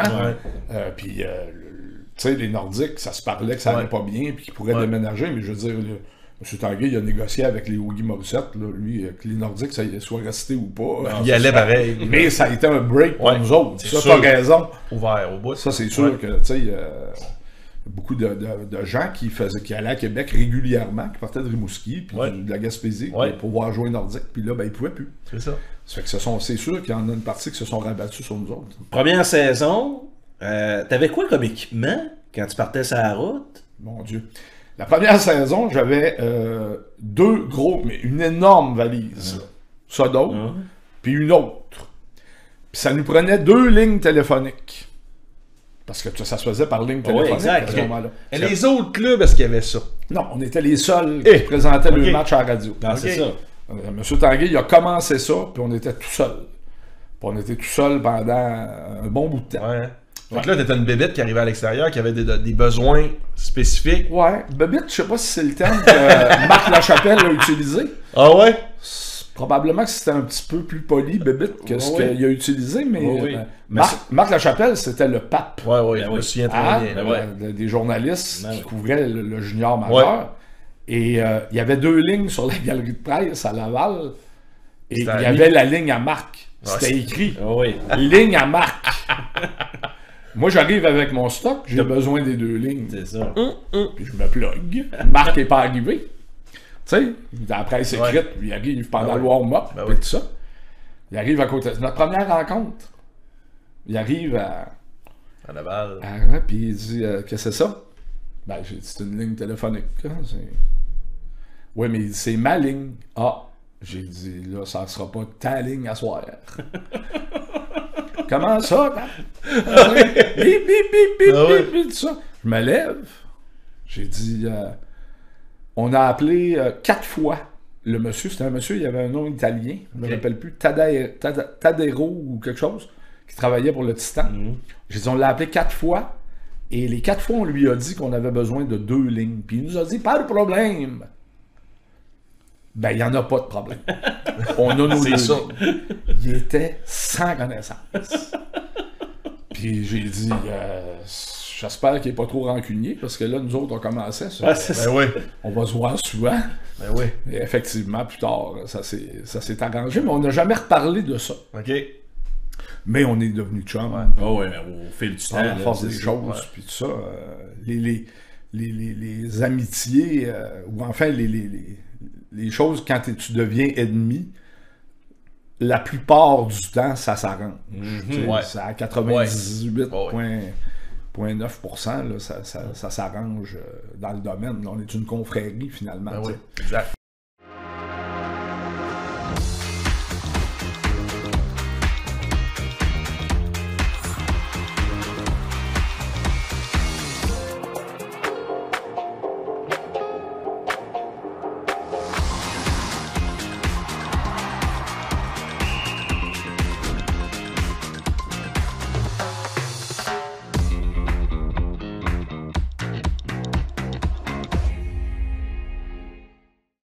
63, 64, Michel, aujourd'hui? 63 le 7 avril. 63. Ouais. Donc, on revient euh, 27 ans euh, en arrière. Ouais. Les premiers amphithéâtres, Laval, Beauport. euh, hein, c'est. Non, non, mais c'est. Ah oui. T'as eu du fun dans ces, dans ces endroits-là. Oui, hein, puis, euh, avec ton style coloré. Puis, j'ai euh, beaucoup, je me hein? suis beaucoup, beaucoup assagi. Oh oui, oh, non, ça, on- Mais j'étais, tu sais, Oui. j'ai dit tantôt que j'étais bien copain avec Daniel Saint-Laurent. Mhm. Euh, Daniel Saint-Laurent, pour les gens qui ne le sauraient pas, là, a fini en 79 dans la Ligue junior majeure du Québec et c'est lui qui a toujours le record de minutes de punition en carrière dans la Ligue. Aïe. C'est ça. Ouais, Saint-Lô, euh, j'avais demandé un conseil une fois, il dit Saint-Lô, il dit euh, quand on se pogne la glace, là, sais, c'est- quoi que la motivation? Il m'a dit Michel, tant, tant que tu as ta connaissance, frappe. Ouais. C'est ça qu'il faisait. C'est ça. Et Seigneur. Mais là, t'appliquais ça derrière un micro. Ben, c'est-à-dire que moi, j'étais. euh, j'ai comme j'ai grandi dans, les tavernes. Ah oui, Euh, c'est ça, euh, oui, oui, oui. Avec cette gang de chums-là, puis tout ça, puis. Mais c'était comme ça. Puis dans les danses, puis les bars, puis c'est ça. ça, ça, frottait. puis Ah oui. J'étais pas toujours impliqué, mais je veux dire. euh, T'en as vu. J'en ai vu, tu sais, parce que souvent, s'il y avait deux, trois gars qui voulaient se battre, ben là, il y avait lui, euh, Daniel, c'était sûr qu'il se pognait. des fois, il en restait plus pour nous autres. Fait que heureusement d'ailleurs.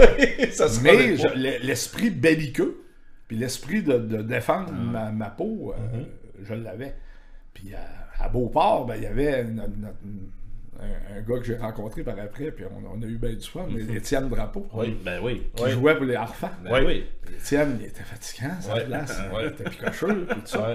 Il y avait son frère, Jean-François, Jean-François, oui. qui était dans les estrades à, à Beauport.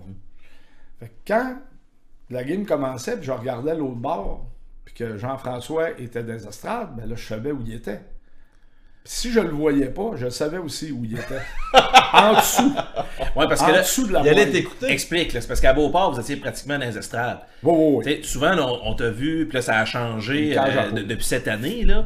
Euh, mais à Charlottetown, t'as souvent raconté que c'était le pire amphithéâtre. Ah, oui. Puis moi, à Charlottetown, je suis allé à, à quelques reprises, puis c'est vrai, je veux dire, la dé- Michel faisait la description, puis il y avait trois spectateurs autour de lui. Là. Euh, tu sais, puis euh, les, euh, gars de presse écrite qui ont leur, leur ordinateur sur les genoux, puis sont dans les estrades directement. C'était le pire amphithéâtre. Là, il y a une nouvelle galerie de presse Oui, euh, depuis oui, cette oui. année. là. ils, ont, Ouais. ils ont réglé ça. On C'est est en 2022, c'était 2023. Là.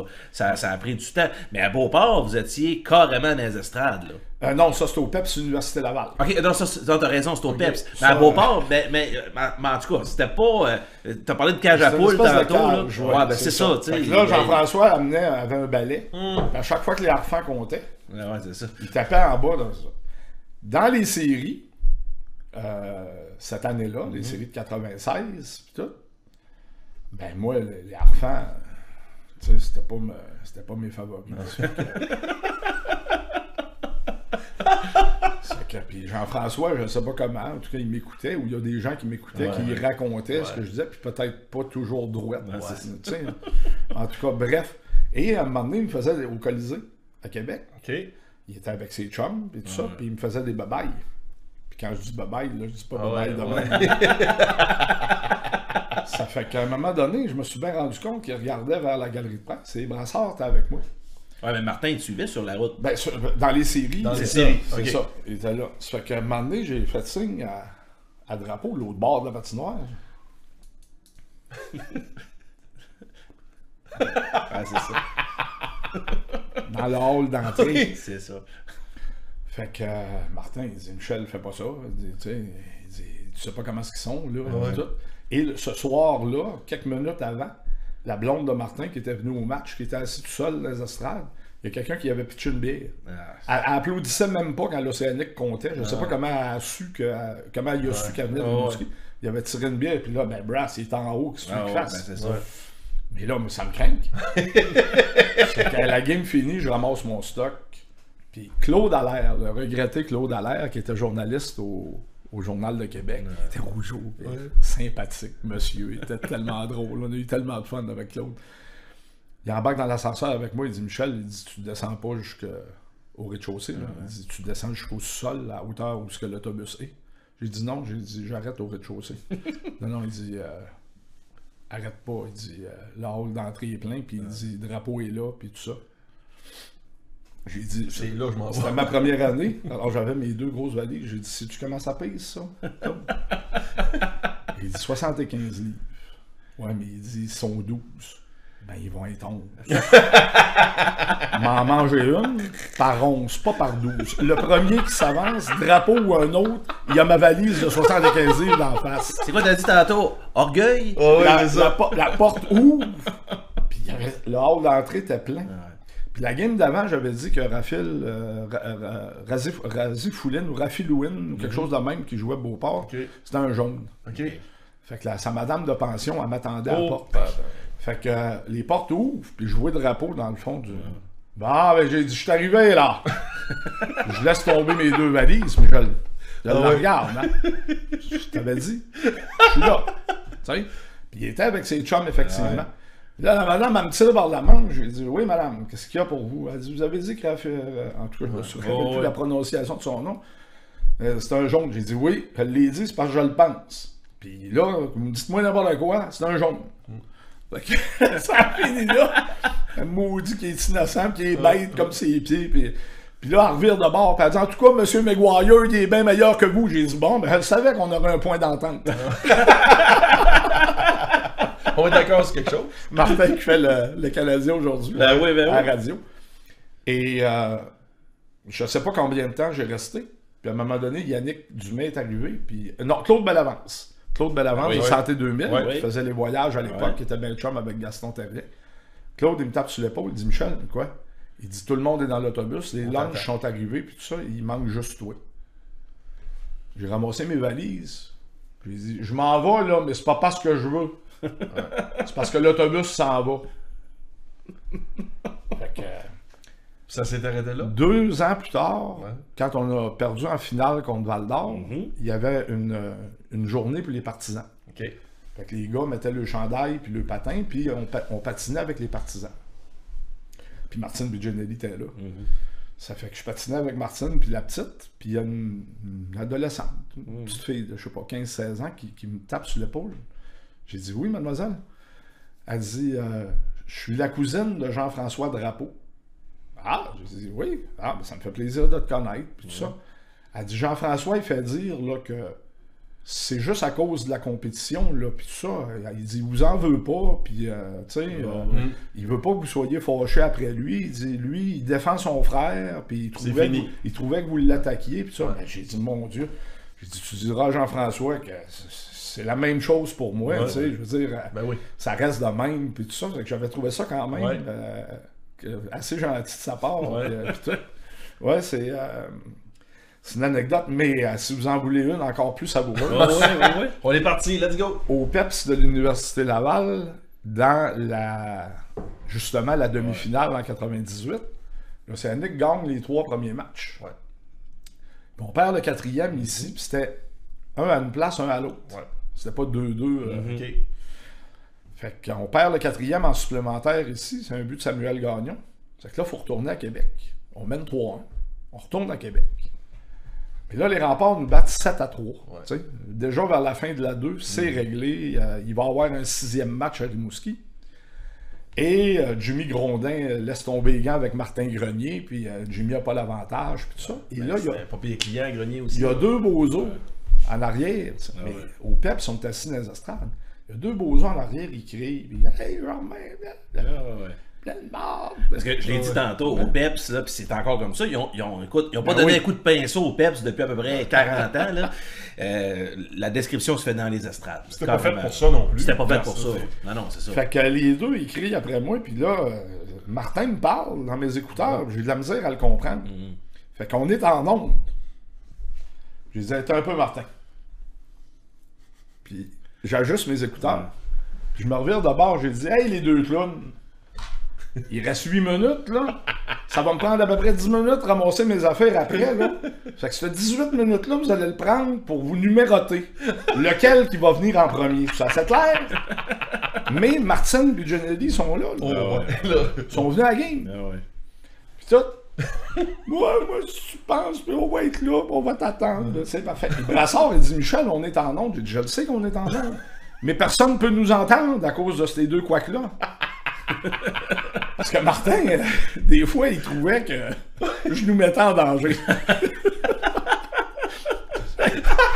Mais je sais pas si les gens se rendent compte qu'on est ailleurs maintenant, là, comparativement à ce Ah, temps-là. oui, ben, C'était. C'est facile à expliquer. Ça a tellement changé sur la glace Exact. que ça a changé dans les sûr. Mais continue. Continue. Oui. Alors, euh, la, la game finie, puis ça a été plus fort que moi, sais, j'ai pas commencé à ramasser mon sac. La game finie, j'ôte mes écouteurs, je regarde, ils sont plus là. Jenny est à côté de moi, elle dit Papa, elle dit, je pense que les deux messieurs, elle dit, ils ont eu peur, ils sont partis, euh, tout ça. Alors, il dit, ils ont pas dû avoir peur, euh, et tout ça. Mais l'histoire finit pas là. Là, on revient, la sixième game de Rimouski, mais si on perd, il faut aller jouer à cette On est là, là. au Peps. Alors, il y a quelqu'un que je nommerai pas, que vous allez probablement reconnaître quand même, malgré euh, que je dirai pas son nom, là, et qui vient me voir avant la game à, à Rimouski, avant le match numéro 6, puis il me dit Michel, il dit euh, T'as eu l'air d'avoir euh, de la misère avec des spectateurs euh, au Peps euh, l'autre soir. J'ai dit Ouais, j'ai dit Il y en a deux qui se soignaient pas mal, là. Euh, Ça a passé proche, puis tout ça. Il dit si jamais on perd à soir, il dit t'aimerais tout ça, il dit avoir une coupe de gars en arrière de toi pour. euh, Patin. ça. et Moi là, j'ignore tout. de- je, je- je connais ce gars-là, mais je, je sais rien d'autre que Ok. quand je le vois que le dire. C'est- drôle, je commence à le reconnaître. Ouais, ben là, pas de nom. Ouais, non, non, on donnera pas de nom. commence tu vas, à le reconnaître. tu vas le reconnaître, Ouais, mais ouais, que oui. je te dise la suite qu'il ok, va dire. ok. C'est ça. Ok. Il dit moi, il dit euh, j'ai un contact. On parle de 1998. C'est ça. Ouais. Il dit j'ai un contact moi puis euh, il dit euh, il dit il pourrait t'envoyer là. deux trois gars en arrière de toi puis des, des, des pans de mur Ouais. puis tout ça puis euh, il serait habillé pour être reconnaissable. Là je comprends pas trop j'ai dit de- c'est qui ton contact d'abord? Là, ça. Ah il dit c'est Mom Boucher qui s'appelle. Ah. Ah, Ouais. Ah, OK. C'est- Mais Mom en 98 il- Ah ouais, non. on, ouais. on savait qui c'était, ça, mais Ouais, ouais, c'est pas. ses plus gros problèmes étaient en avant de lui. mais il était de, il était Ah de ouais, boss- ah il ouais, était boss euh, respecté. Fait qu'il dit à lui, Mom, va, je l'appelle. Ouais, mais j'ai dit, tu connais Mom Boucher? Ben, il dit, c'est mon cousin. Il, vient de, Co- il vient de bon, il ben venait ben oui, de ben. Ben oui, ben oui. Fait que, bon, tu sais de Ben quoi oui, on parle. on commence à reconnaître le personnage. Fait que là- parfait. Ça fait Ils peuvent que, prendre euh, l'Océanique, eux autres aussi, à Québec. Oui, ça fait qu'il dit euh, il va, il va envoyer trois gars avec le, le jacket identifié. Puis il va en mettre un là, puis un direct en arrière de toi, puis un autre là. Puis ils vont faire le trafic. C'est ça. Euh, sans mauvais jeu de mots. Ah ouais. Fait que. euh, ça. Fait qu'il dit pense à ça.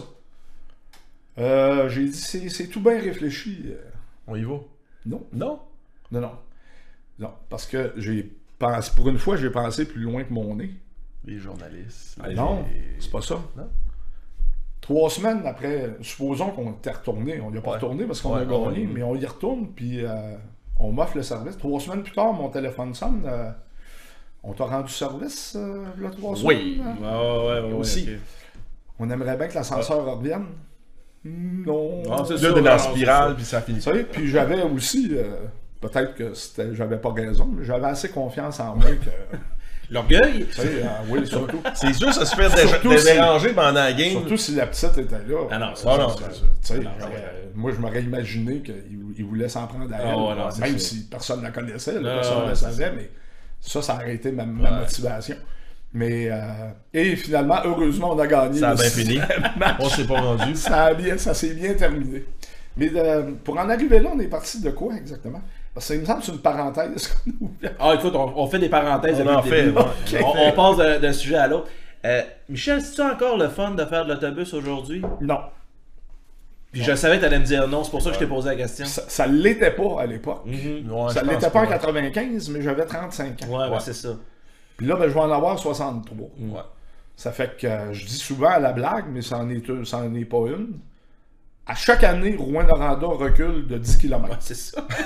ça finit jamais. À chaque saison, c'est 10 km plus loin. Tes genoux, ton dos, euh, Les épaules. tes épaules, oh, et le- les articulations te, système te digestif. font remarquer que Rouen-Noranda et Cap-Breton, c'est loin en on- on- après la game, on se tape des lunchs. euh, tu sais, puis Ben oui. Là, au début, tu dis, je mangerai pas après la game. Je vais mieux dormir dans l'autobus. Puis tout ça. Mais... Faut que tu manges. Mais t'as 14 Ouais, heures à faire pour venir. Fait que maintenant, il faut bien que tu manges. à Ben oui, c'est ça.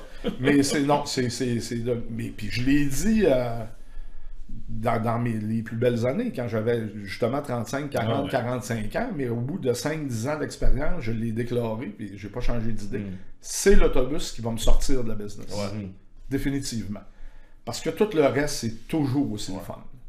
C'est toujours nouveau. Puis les jeunes de là, euh, 25 ans sont étaient pas du tout pareils comme les jeunes d'aujourd'hui. Ça, c'est mais sûr. c'est formidable. Moi, je, je vois l'évolution. Je parle à Alan Sirois deux, trois fois par semaine, encore aujourd'hui, qui était le premier joueur de, Ouais. de 20 ans de l'équipe. On est resté en contact. Chaque fois que je vois Christian Caron, Ah ouais. c'est la fête. Mais euh, je vois euh, Patrick Coulombe, je vois des, de- des joueurs de toute la génération. C'est extraordinaire pour ça. C'est vraiment, vraiment l'autobus qui va me sortir de la business. Mais euh, je vais revenir à l'autobus, mais euh, faisant, on va en faire une parenthèse. Entre Alun Sirois et Mathis Gauthier, Ouais. il y a une grosse marge. là. Euh, C'est-tu les mêmes conversations? C'est-tu le, le- le- le même plaisir? C'est-tu euh, la même conviction? Tu sais, c'est- tu sens-tu que entre le Alan Sirois de 95 et le Mathis Gauthier de 2023, tu as deux jeunes complètement différents, même s'ils sont au même âge à peu près? Euh, pas complètement différent. Ça reste des, des athlètes qui évoluent dans un sport d'élite et dans leur euh, dans, dans le contexte où ils sont. Tu sais, on entend parler des histoires euh, d'initiation. Ah ouais. Euh, Alan Sirois, la première année de l'Océanique, il y a eu une initiation pour les jeunes. Ouais. Dans mon jugement, ben, j'étais pas là, Hmm. mais on m'a raconté ce qui s'était passé. Dans mon jugement personnel, c'était pas, euh, c'était pas euh, effrayant. Ben non, ouais, ça, ça. ça aurait pas mérité une enquête. Ah non, c'est ça. C'était pas le fun pour les recrues. Ouais. Mais je veux dire, il n'y a, pas de corps étranger qui a rentré dans, Ben non, non, dans- ça, dans le corps de non, personne. non, non. Pas d'animaux, pas rien. Non. Non, non, non, non, c'était. c'est- c'est- si je dis juste la, la boule de pain, c'est tout le monde, Ouais. tout le monde Ah ouais. comprend ce qui C'est passé. Ah ouais, non, c'est ça. Fait que c'est pas euh, dégradant. Non, non, c'est ça. Serge Beausoleil, euh, sa première saison 2011-2012, la journée d'accueil, la journée d'accueil, Mm-hmm. les parents, puis les- tous les joueurs qui ont participé au camp d'entraînement à partir du lendemain, la première chose qu'il a dit, ici, il n'y aura pas et il n'y aura plus d'initiation. Et Clément Jaudoin avait fait la même chose quatre ans plus tôt. Donc, depuis les 16 dernières années, là, il n'y en a pas eu d'initiation. l'Océanique. Ah. En fait, c'est pas vrai. Il y en a une initiation, puis je vais vous la dire. L'initiation de, de l'Océanique depuis 6-7 ans. Ils font pas un genre de. euh, la voix, là? Quand on part sur la, ça. quand on part pour le premier voyage sur la route, si on gagne la dernière partie, donc si on revient vers Rimouski après avoir gagné la dernière partie sur la route, les recrues doivent aller à tour de rôle, prendre le micro de l'autobus en avant et trouver le texte d'une chanson sur leur téléphone. Ils ont tout un téléphone aujourd'hui. Puis ils doivent interpréter la chanson. Ça. Et les vétérans sont les juges. Alors, de les huitièmes de finale, les quarts de finale, les demi-finales. Puis on détermine le meilleur chanteur. J'ose espérer que demain, euh, on dira pas que les initiations de l'Océanique sont dégradantes. Non. On a un fun noir, en plus, ils sont installés juste à côté de mon banc pour chanter. Fait que là, des fois, je la rega- je la regarde chanter, puis si mon regard croise son regard, je Ouais, c'est assez. On a assez. continue à jouer au hockey. T'es bien parti dans le Mais ça, c'est ça l'initiation Ouais, de l'Océanique depuis ça a 60 ans. changé, ça a changé. Mais les, les jeunes, comme, comme Olivier disait tantôt, les jeunes ont changé parce que la société a changé. Mais t'as-tu autant de fun avec ces jeunes-là Oui. à les côtoyer quotidiennement comme ça? Oui, parce que j'ai un, un- j'ai un, un barème de comparaison. Ouais. Moi, ce que j'ai pris dans, dans, dans, dans, ma vie, euh, ça a été. Jenny est morte à 9 ans. Mais quand elle aurait eu 14-15 ans, là, Ouais. C'est ça. C'est parce que moi, où je suis assis dans l'autobus, vous savez qu'il y a une hiérarchie. hein. Ouais. C'est le personnel. Ouais, ouais. C'est moi qui est le dernier du personnel. Puis après ça, c'est par, c'est par âge. Ouais, c'est Ouais. ça. Donc, c'est les 16 ans qui sont assis plus proches de moi. Les 17, les 18, Les les vétérans 19. jouent aux cartes en Et les arrière. vétérans sont, ont, Ah ouais. ont la, to- la toilette en Ouais. priorité. Ouais, c'est ça. Et euh, la table à cartes. Ouais. Ça fait que moi, mes jeunes, ils changent à chaque année. Mhm. Tu sais? Fait que. euh, mais j'apprends à les connaître. dans ma- Cette année, ben, il y a, il y a- il y a beaucoup d'anglophones. Ouais. Tu sais? Coughlin est Ouais. assis près de moi. Ouais. Gill. Kennedy. McGillivray. Kennedy. Alors, euh, c'est ça. Donc, je pratique mon anglais. Mais euh, j'ose avec eux autres, puis c'est plaisant parce que c'est assez unique. Parce que c'est des anglophones. Ça fait que je vais leur parler d'une question que je parlerais avec des francophones, puis il n'y aurait peut-être pas le même point de vue. C'est vrai. Ouais. Tu sais, ça, ça, c'est full intéressant. Puis d'une année à l'autre, c'est ça. Quand Casey Leggett et, et avait 17 ans, qui était recru avec l'Océanique, demande-moi pas comment, il était assis en arrière de moi, puis maintenant, on s'est mis à jaser de politique américaine. Et il me dit candidement, c'est un anglophone du Ouais. West Island, Ouais, Casey, ouais. il venait de l'Outaouais, je pense.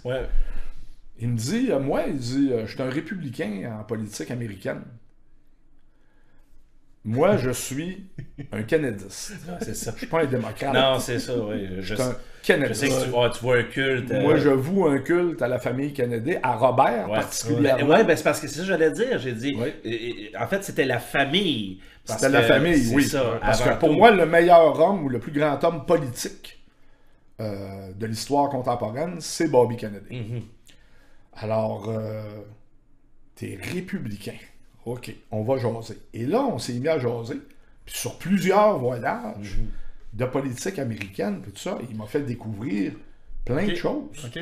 Pourquoi il voyait ça comme ça? Oui. Mais c'est un jeune, il avait Et 17 pas- ans. Il avait 17 ans. Ah ouais. C'est ça. Mm. C'est ça, c'est un sac à surprise, puis à chaque année, c'est Ouais, un sac à c'est vrai. surprise. C'est vrai. Tu sais, euh, David Boilard, quand il était recru dans ses premières Mm-hmm. années, euh, on- ça a cliqué. Moi et David Boilard, on s'entendait bien. Puis en 99, quand on a perdu en, en série contre les remparts, qu'on Ouais. menait 3-1, puis ils nous ont battus en 7 matchs, puis que j'ai annoncé en nombre que je démissionnais. que C'était fini. Ouais. Boilard, il était rendu en arrière, là, il avait 19 ans. Ouais. Ben, le voyage de retour, il est venu s'asseoir en avant. Je ne sais pas comment il avait su ça. Il dit Michel, il dit c'est pas vrai hein, tu t'en vas. C'est la première personne qui m'a dit n'as pas le droit de t'en aller. Il y, a, il y a des gens qui me disent aujourd'hui tu n'as pas le droit de prendre ta retraite. Ouais. Ouais, c'est À un moment donné, il va falloir que je déçoive quelqu'un. Mais, euh, T'auras pas le choix, malheureusement. mais euh, tu sais, un kid de 19 ans, puis, puis avec des arguments. Tu peux pas faire ça. Puis tu peux pas. Puis c'était quatre mois après l'accident. Et tout ça, puis un kid de 19 ans qui m'a ébranlé. Ça fait que c'est c'est toujours euh, extraordinaire. Dans l'autobus, Mm. c'est formidable. Les relations humaines, les relations qu'on peut euh, avoir puis Ouais. entretenir Ah ouais. avec des amis. Tu sais, moi, Dave Malenfant, Éric Drouin, euh, pour les plus vieux, Ah là, ouais. puis tout ça, c'est- on se retrouve, c'est comme hier. Non, Ouais. c'est ça. Puis on a du fun ensemble. Mais euh, chaque année, c'est nouveau. Mm. Mm. Puis là, ben, quand, c'est ça, Jenny a eu 16 ans, ben là, je jasais avec les gars de 16 ans. Sais, Ouais. Puis là, je me disais, je sais pas si c'est ça qu'elle penserait, elle, Ouais. sur tel ou Ouais. tel sujet. Ouais. Ou Peut-être que celui-là, elle l'aurait Ouais. trouvé cute. tu t'es recalqué. Oui, oui, elle avait son. Elle avait ses. Ses préférences Ouais, aussi. C'est normal. Oui, elle aimait beaucoup Mais- euh, Nicolas Chabot. OK. Les premières années, euh, Nicolas Chabot, c'était. Ouais, Ah, c'est un beau bonhomme. Mais c'est un Encore bon aujourd'hui. bonhomme, ça. C'est un bon Jack Ben aussi. oui, oui, ouais, oui, c'est un bon Jack. Ben, les mauvais Jack étaient, étaient plutôt rares. Ouais. Ben là, c'est ça. Puis en plus, j'aurais pu y filtrer, moi, à la maison, ça m'avait dit euh, tel gars, puis ça avait été un mauvais Jack. Wow! Je pense que oui. euh. Mais ce que je veux savoir, là, quand on a parlé des meilleurs joueurs, tout le monde sait les meilleurs joueurs de l'Océanique.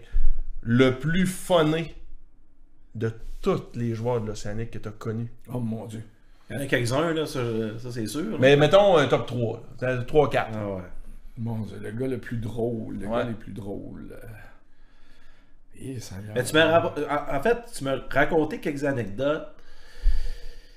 Je pense les goons, les gars Ben, tough, ouais. les gars, tu sais, On qui- avait une affiliation naturelle, pas parce que j'étais Non, non, non, mais c'est ça. apprécié ça. mais parce que je veux te laisser aller, je veux pas ouais, te mettre des ouais. mots dans la bouche, mais tu m'as souvent dit les gars tough, les gars qui sont là pour euh, les protecteurs, on va Ouais. les appeler comme ça, c'est souvent les gars les plus funnés Ouais. Avec qui tu as eu ben Ouais, du. Gentil aussi, Oui, souvent. parce que des, des gars qui, qui étaient drôles, là, Jacques Larivière, c'était Ouais, drôle. ben, euh, Chance Canzano Ben, faisait ça. beaucoup rire. Vois-tu, j'avais deux, deux Ouais, noms en ouais, tête, ouais. c'était ceux-là. Wilson, qui jouait Ouais, avec, Eric, qui amenait sa sûr. guitare, Ben oui, puis tout ça. Mais tu vois, j'aurais pas pensé à prendre ça sous l'angle Ouais. de ça, mais c'est vrai que les toughs Mm. étaient, euh, étaient quand même euh, assez rigolos. Ouais. En général, c'est ben, c'est- c'est des gars qui sont rarement, euh, à part Ryan Clough. Ouais. Plus Ra- discret. Ryan Clough, c'est- c'est c'est- c'est un phénomène. Tu m'avais demandé le plus grand dormeur de, de, Il dormait tout le. Lui, il est seul dans sa catégorie.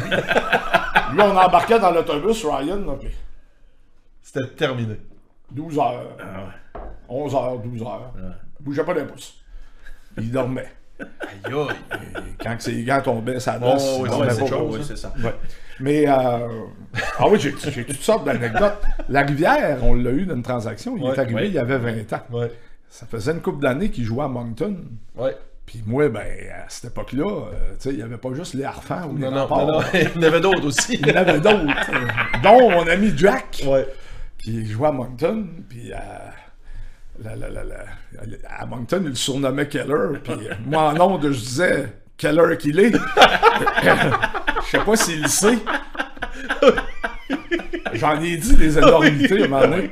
Paul Chance. Oui. Paul Chance à Beauport. Oh là. Ouais. Ben oui. Il détachait tout son équipement Ouais. était détaché. C'est quand le joueur qui se battait avec tirait sur le chandail, tout venait. Ouais. il était en bedaine. Ouais. Essaye de, de t'agripper. Oublie ça. C'est que c'était un bon truc. Ouais. Mais la, la première fois qu'il a fait ça, j'ai dit j'espère qu'au banc de punition, ils vont y amener le plan pour les remettre. Hein? Mais, euh, c'est- c'est- Il y a des gens qui trouvaient ça drôle, il y a des gens qui trouvaient pas ça Ouais. drôle. Comme Ouais. Guy Chouinard, c'est- ça a été célèbre, notre, Ah ouais. notre, notre inimitié. Ouais, ça, oui. ça a été, ça, on se répondait dans le journal. Euh, mais Mais euh, ça donnait- La première game, c'était incroyable. La première game de la série, la première page, Journal de Québec, Le Cavalier, deux points, fracture de stress à la cheville. Sur le premier face-off, Gordon Dwyer, qui est un ailier, est au centre devant le cavalier, la puck tombe à terre, à, à deux mains sa cheville. C'est que moi, j'ai dit en ondes, j'ai dit Gordon Dwyer, avec le, quotient, avec le quotient intellectuel qu'il a, il a jamais pensé à ça lui-même. Faut que l'ordre vienne dans l'arrière du banc. C'est là que ça a parti avec mon ami. Ah oui. Ben oui. Ben oui. Mais- Mais, à Québec, euh, moi, je me souviens de la une. Heureusement, tout ça, tout ça rentre. Ouais, ben moi je me souviens de la une du matin, le dimanche du sixième match en 2015. Puis on, on revient pas, euh, Pas si on loin. revient pas 25 ans en en arrière. là. Euh, le dimanche, le match numéro 7 est le lundi soir à Rimouski, mais le match numéro 6 le dimanche après-midi où j'étais au Colisée Pepsi, la dernière année du Colisée Pepsi. Tout est prêt pour le partir. Ouais, tout était prêt. Puis la une du Journal de Québec, puis euh, textuellement, euh, je me souviens plus des mots exacts, mais c'était Québec prêt pour le party ou euh, Québec va célébrer ce soir. ou, mais tu sais, en plus, hey, les remparts mènent 4 à 1 après la deuxième. Puis moi, je suis dans les estrades à ce moment-là. Moi, je couvre, euh, je couvre euh, l'Océanique pour le Journal de Québec, mais euh, je décide d'aller voir le match quand même. Euh, le 4 à 1, hey, là, tu sais. Puis il y a des gens qui avaient leur, leur, leur journal de Québec dans les estrades, là. Euh, puis c'était... En fait, tout était dans le but, là, de, de mettre la pression sur Rimouski. Puis euh, finalement, ben, on connaît la suite, le 4-4 et, et le but de, de ouais. euh, en prolongation. On va compléter, Michel, euh, parce que tu as parlé de retraite tantôt. Bon, la Coupe Memorial, c'est l'objectif de 2025. là. Euh, dans les bureaux, on travaille pour ça. Puis, euh, j'ai comme l'impression euh, que c'est possiblement un, un projet qui va peut-être devenir réalité si on joue les bonnes cartes. Puis, bon, Serge Beausoleil, qu'on a déjà eu en, en podcast euh, précédemment, euh, nous l'a dit. On travaille en fonction de 2025. Il y a deux belles années championnes euh, qui s'en viennent pour, pour Rimouski. Dans cette optique-là, c'est-tu ton champ du signe qui s'en vient pour toi? Ça, ça, euh, faut, faut pas que les gens prennent le mot que je veux dire euh, dans le mauvais sens, mais j'espère. Ouais.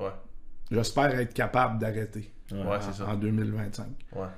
J'ai dé- j'ai déjà. euh, Parce que non, mon- mais t'as donné chum- beaucoup, là. Mon chum Mario Morissette, qui est- du Journal de Québec, qui, qui, qui en est un autre avec Ben qui oui, la relation ben avait oui. plutôt mal parti. Mais euh, aujourd'hui, on, est- Québec. on, est deux, on est deux grands chums. Puis euh, Mario il me dit Michel, t'es le Dominique Michel du, du hockey junior majeur. Ceci est mon dernier bye-bye.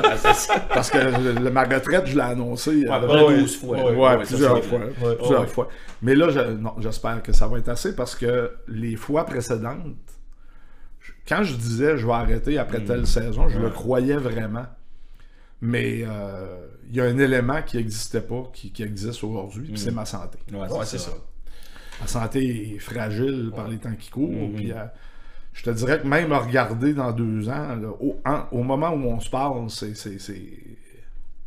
c'est ça. Faut y aller étape je par dirais pas optimiste, mais je veux dire, c'est pas. euh, Allô, mon grand? Mais voyons. Mais c'est trompé de maison. Choisir de mieux vivre à la maison, Aimes-tu ma nouvelle déco? Ben? ça surprend toujours avec Tanguy. Non, mais gars, on se fera pas de cachette.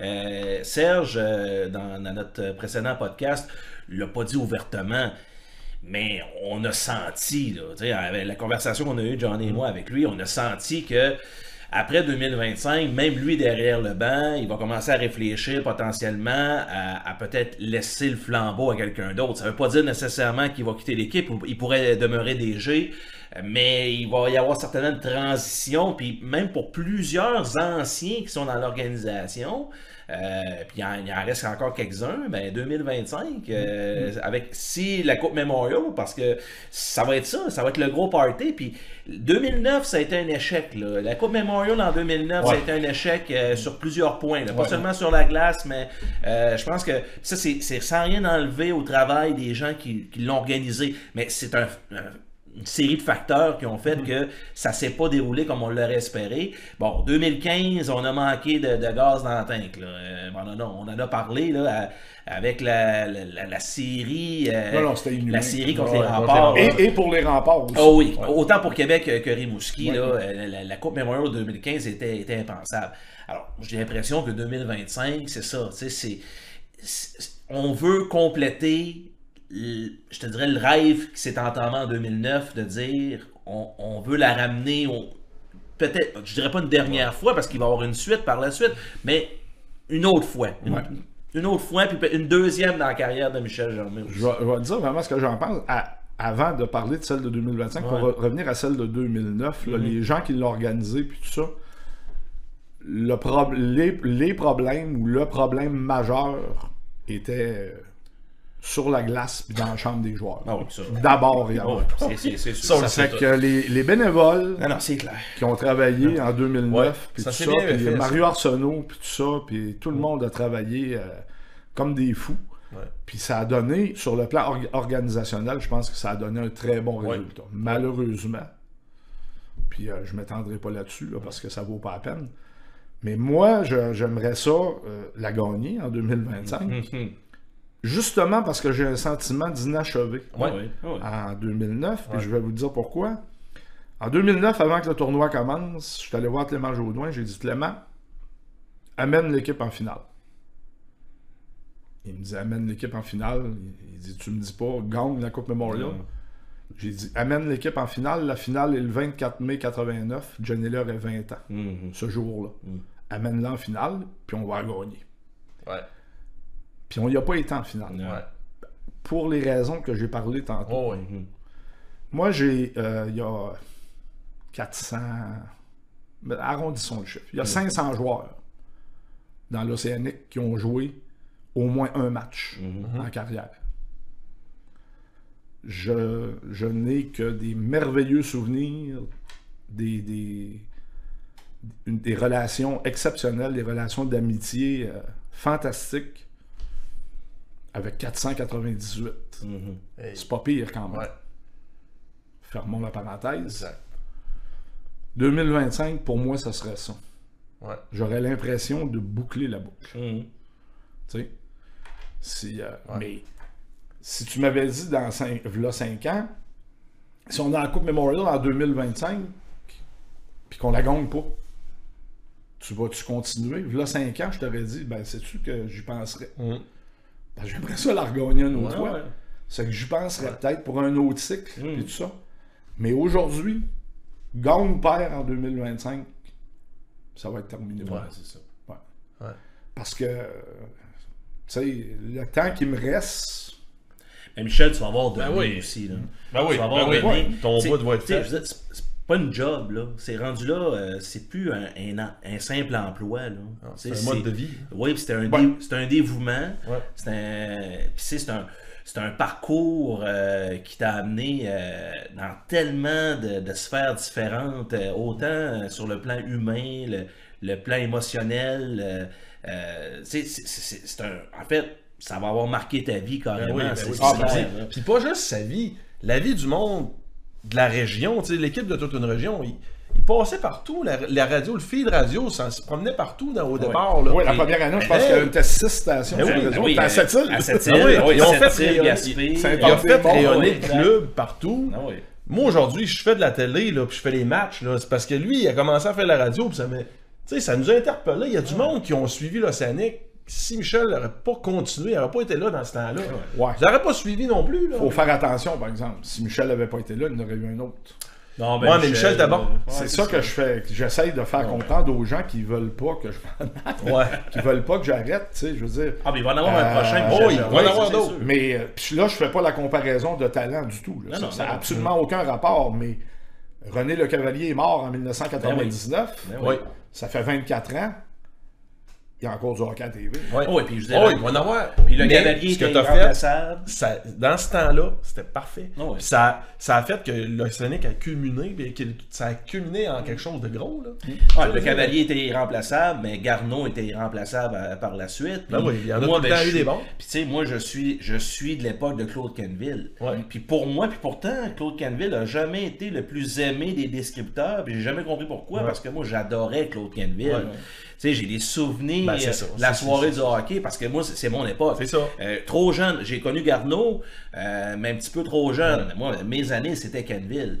Euh, alors, c'est clair, moi, j'ai un, un- un- un culte pour Claude Canville, Mm-hmm. pour le travail qu'il a fait, mais alors, il y, en aura d'autres après Michel Germain, ça, c'est Ah Oui, c'est sûr que c'est, c'est, c'est, c'est ça. Puis ça aussi, pour faire l'unanimité, puis tout ça, c'est impossible. Parce que moi, quand j'entends dire euh, quelqu'un, euh, il va me nommer un autre descripteur, il va dire lui, c'est le meilleur.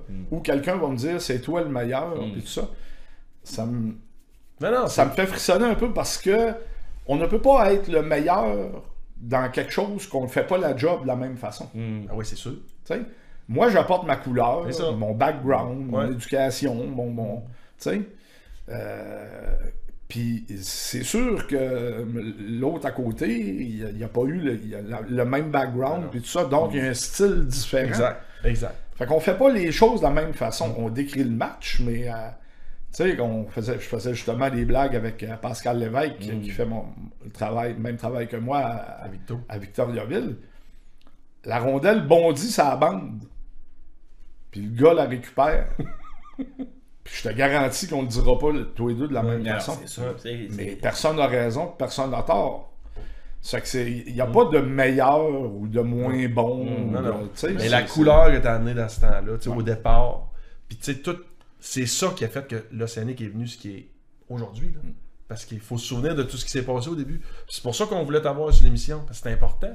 Mais En fait, on aurait pu faire 4 heures de show, on a réussi à faire à peu près une heure et demie.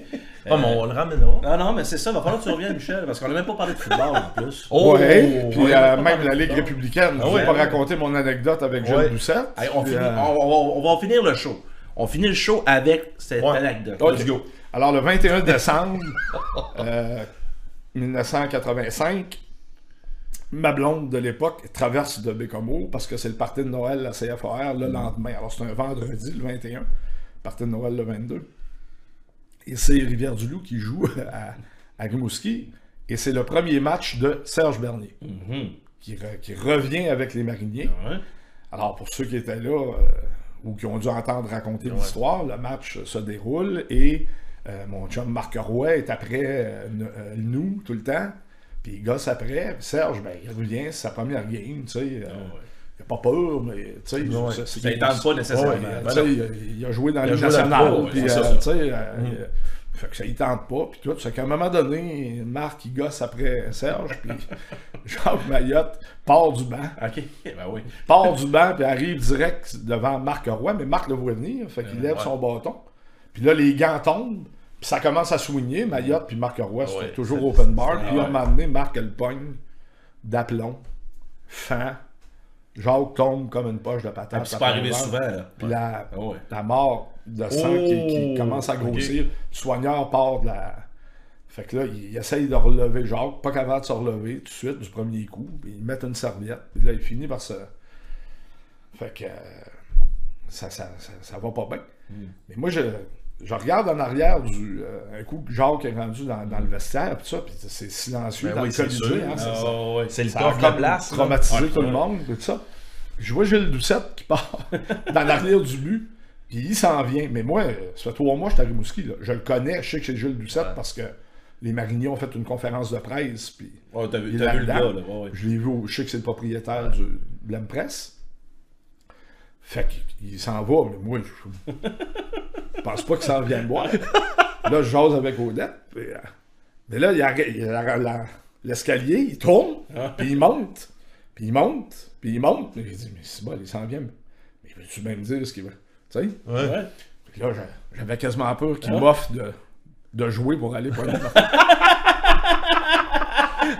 J'aurais été obligé de dire non.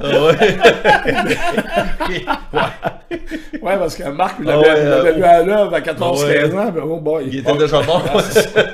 Ça fait qu'il il arrive à côté de moi, il dit euh, Michel, il dit quoi? Il dit T'as le numéro de téléphone à Daniel Saint-Laurent, toi? J'ai dit Ben oui, c'est un de mes chums. Il dit euh, Tu tu vas m'envoyer ça demain? Oh, oui, Oh! pas de problème. OK. Mais là, c'est le vendredi. On n'a plus de- on a pas de bulletin de nouvelles, le samedi Ah, et le c'est dimanche. ça. Ah ouais. C'est que moi, samedi puis dimanche, j'oublie d'appeler Gilles. Ah. Non, non, j'oublie pas. Je veux pas l'appeler. Oh, ouais.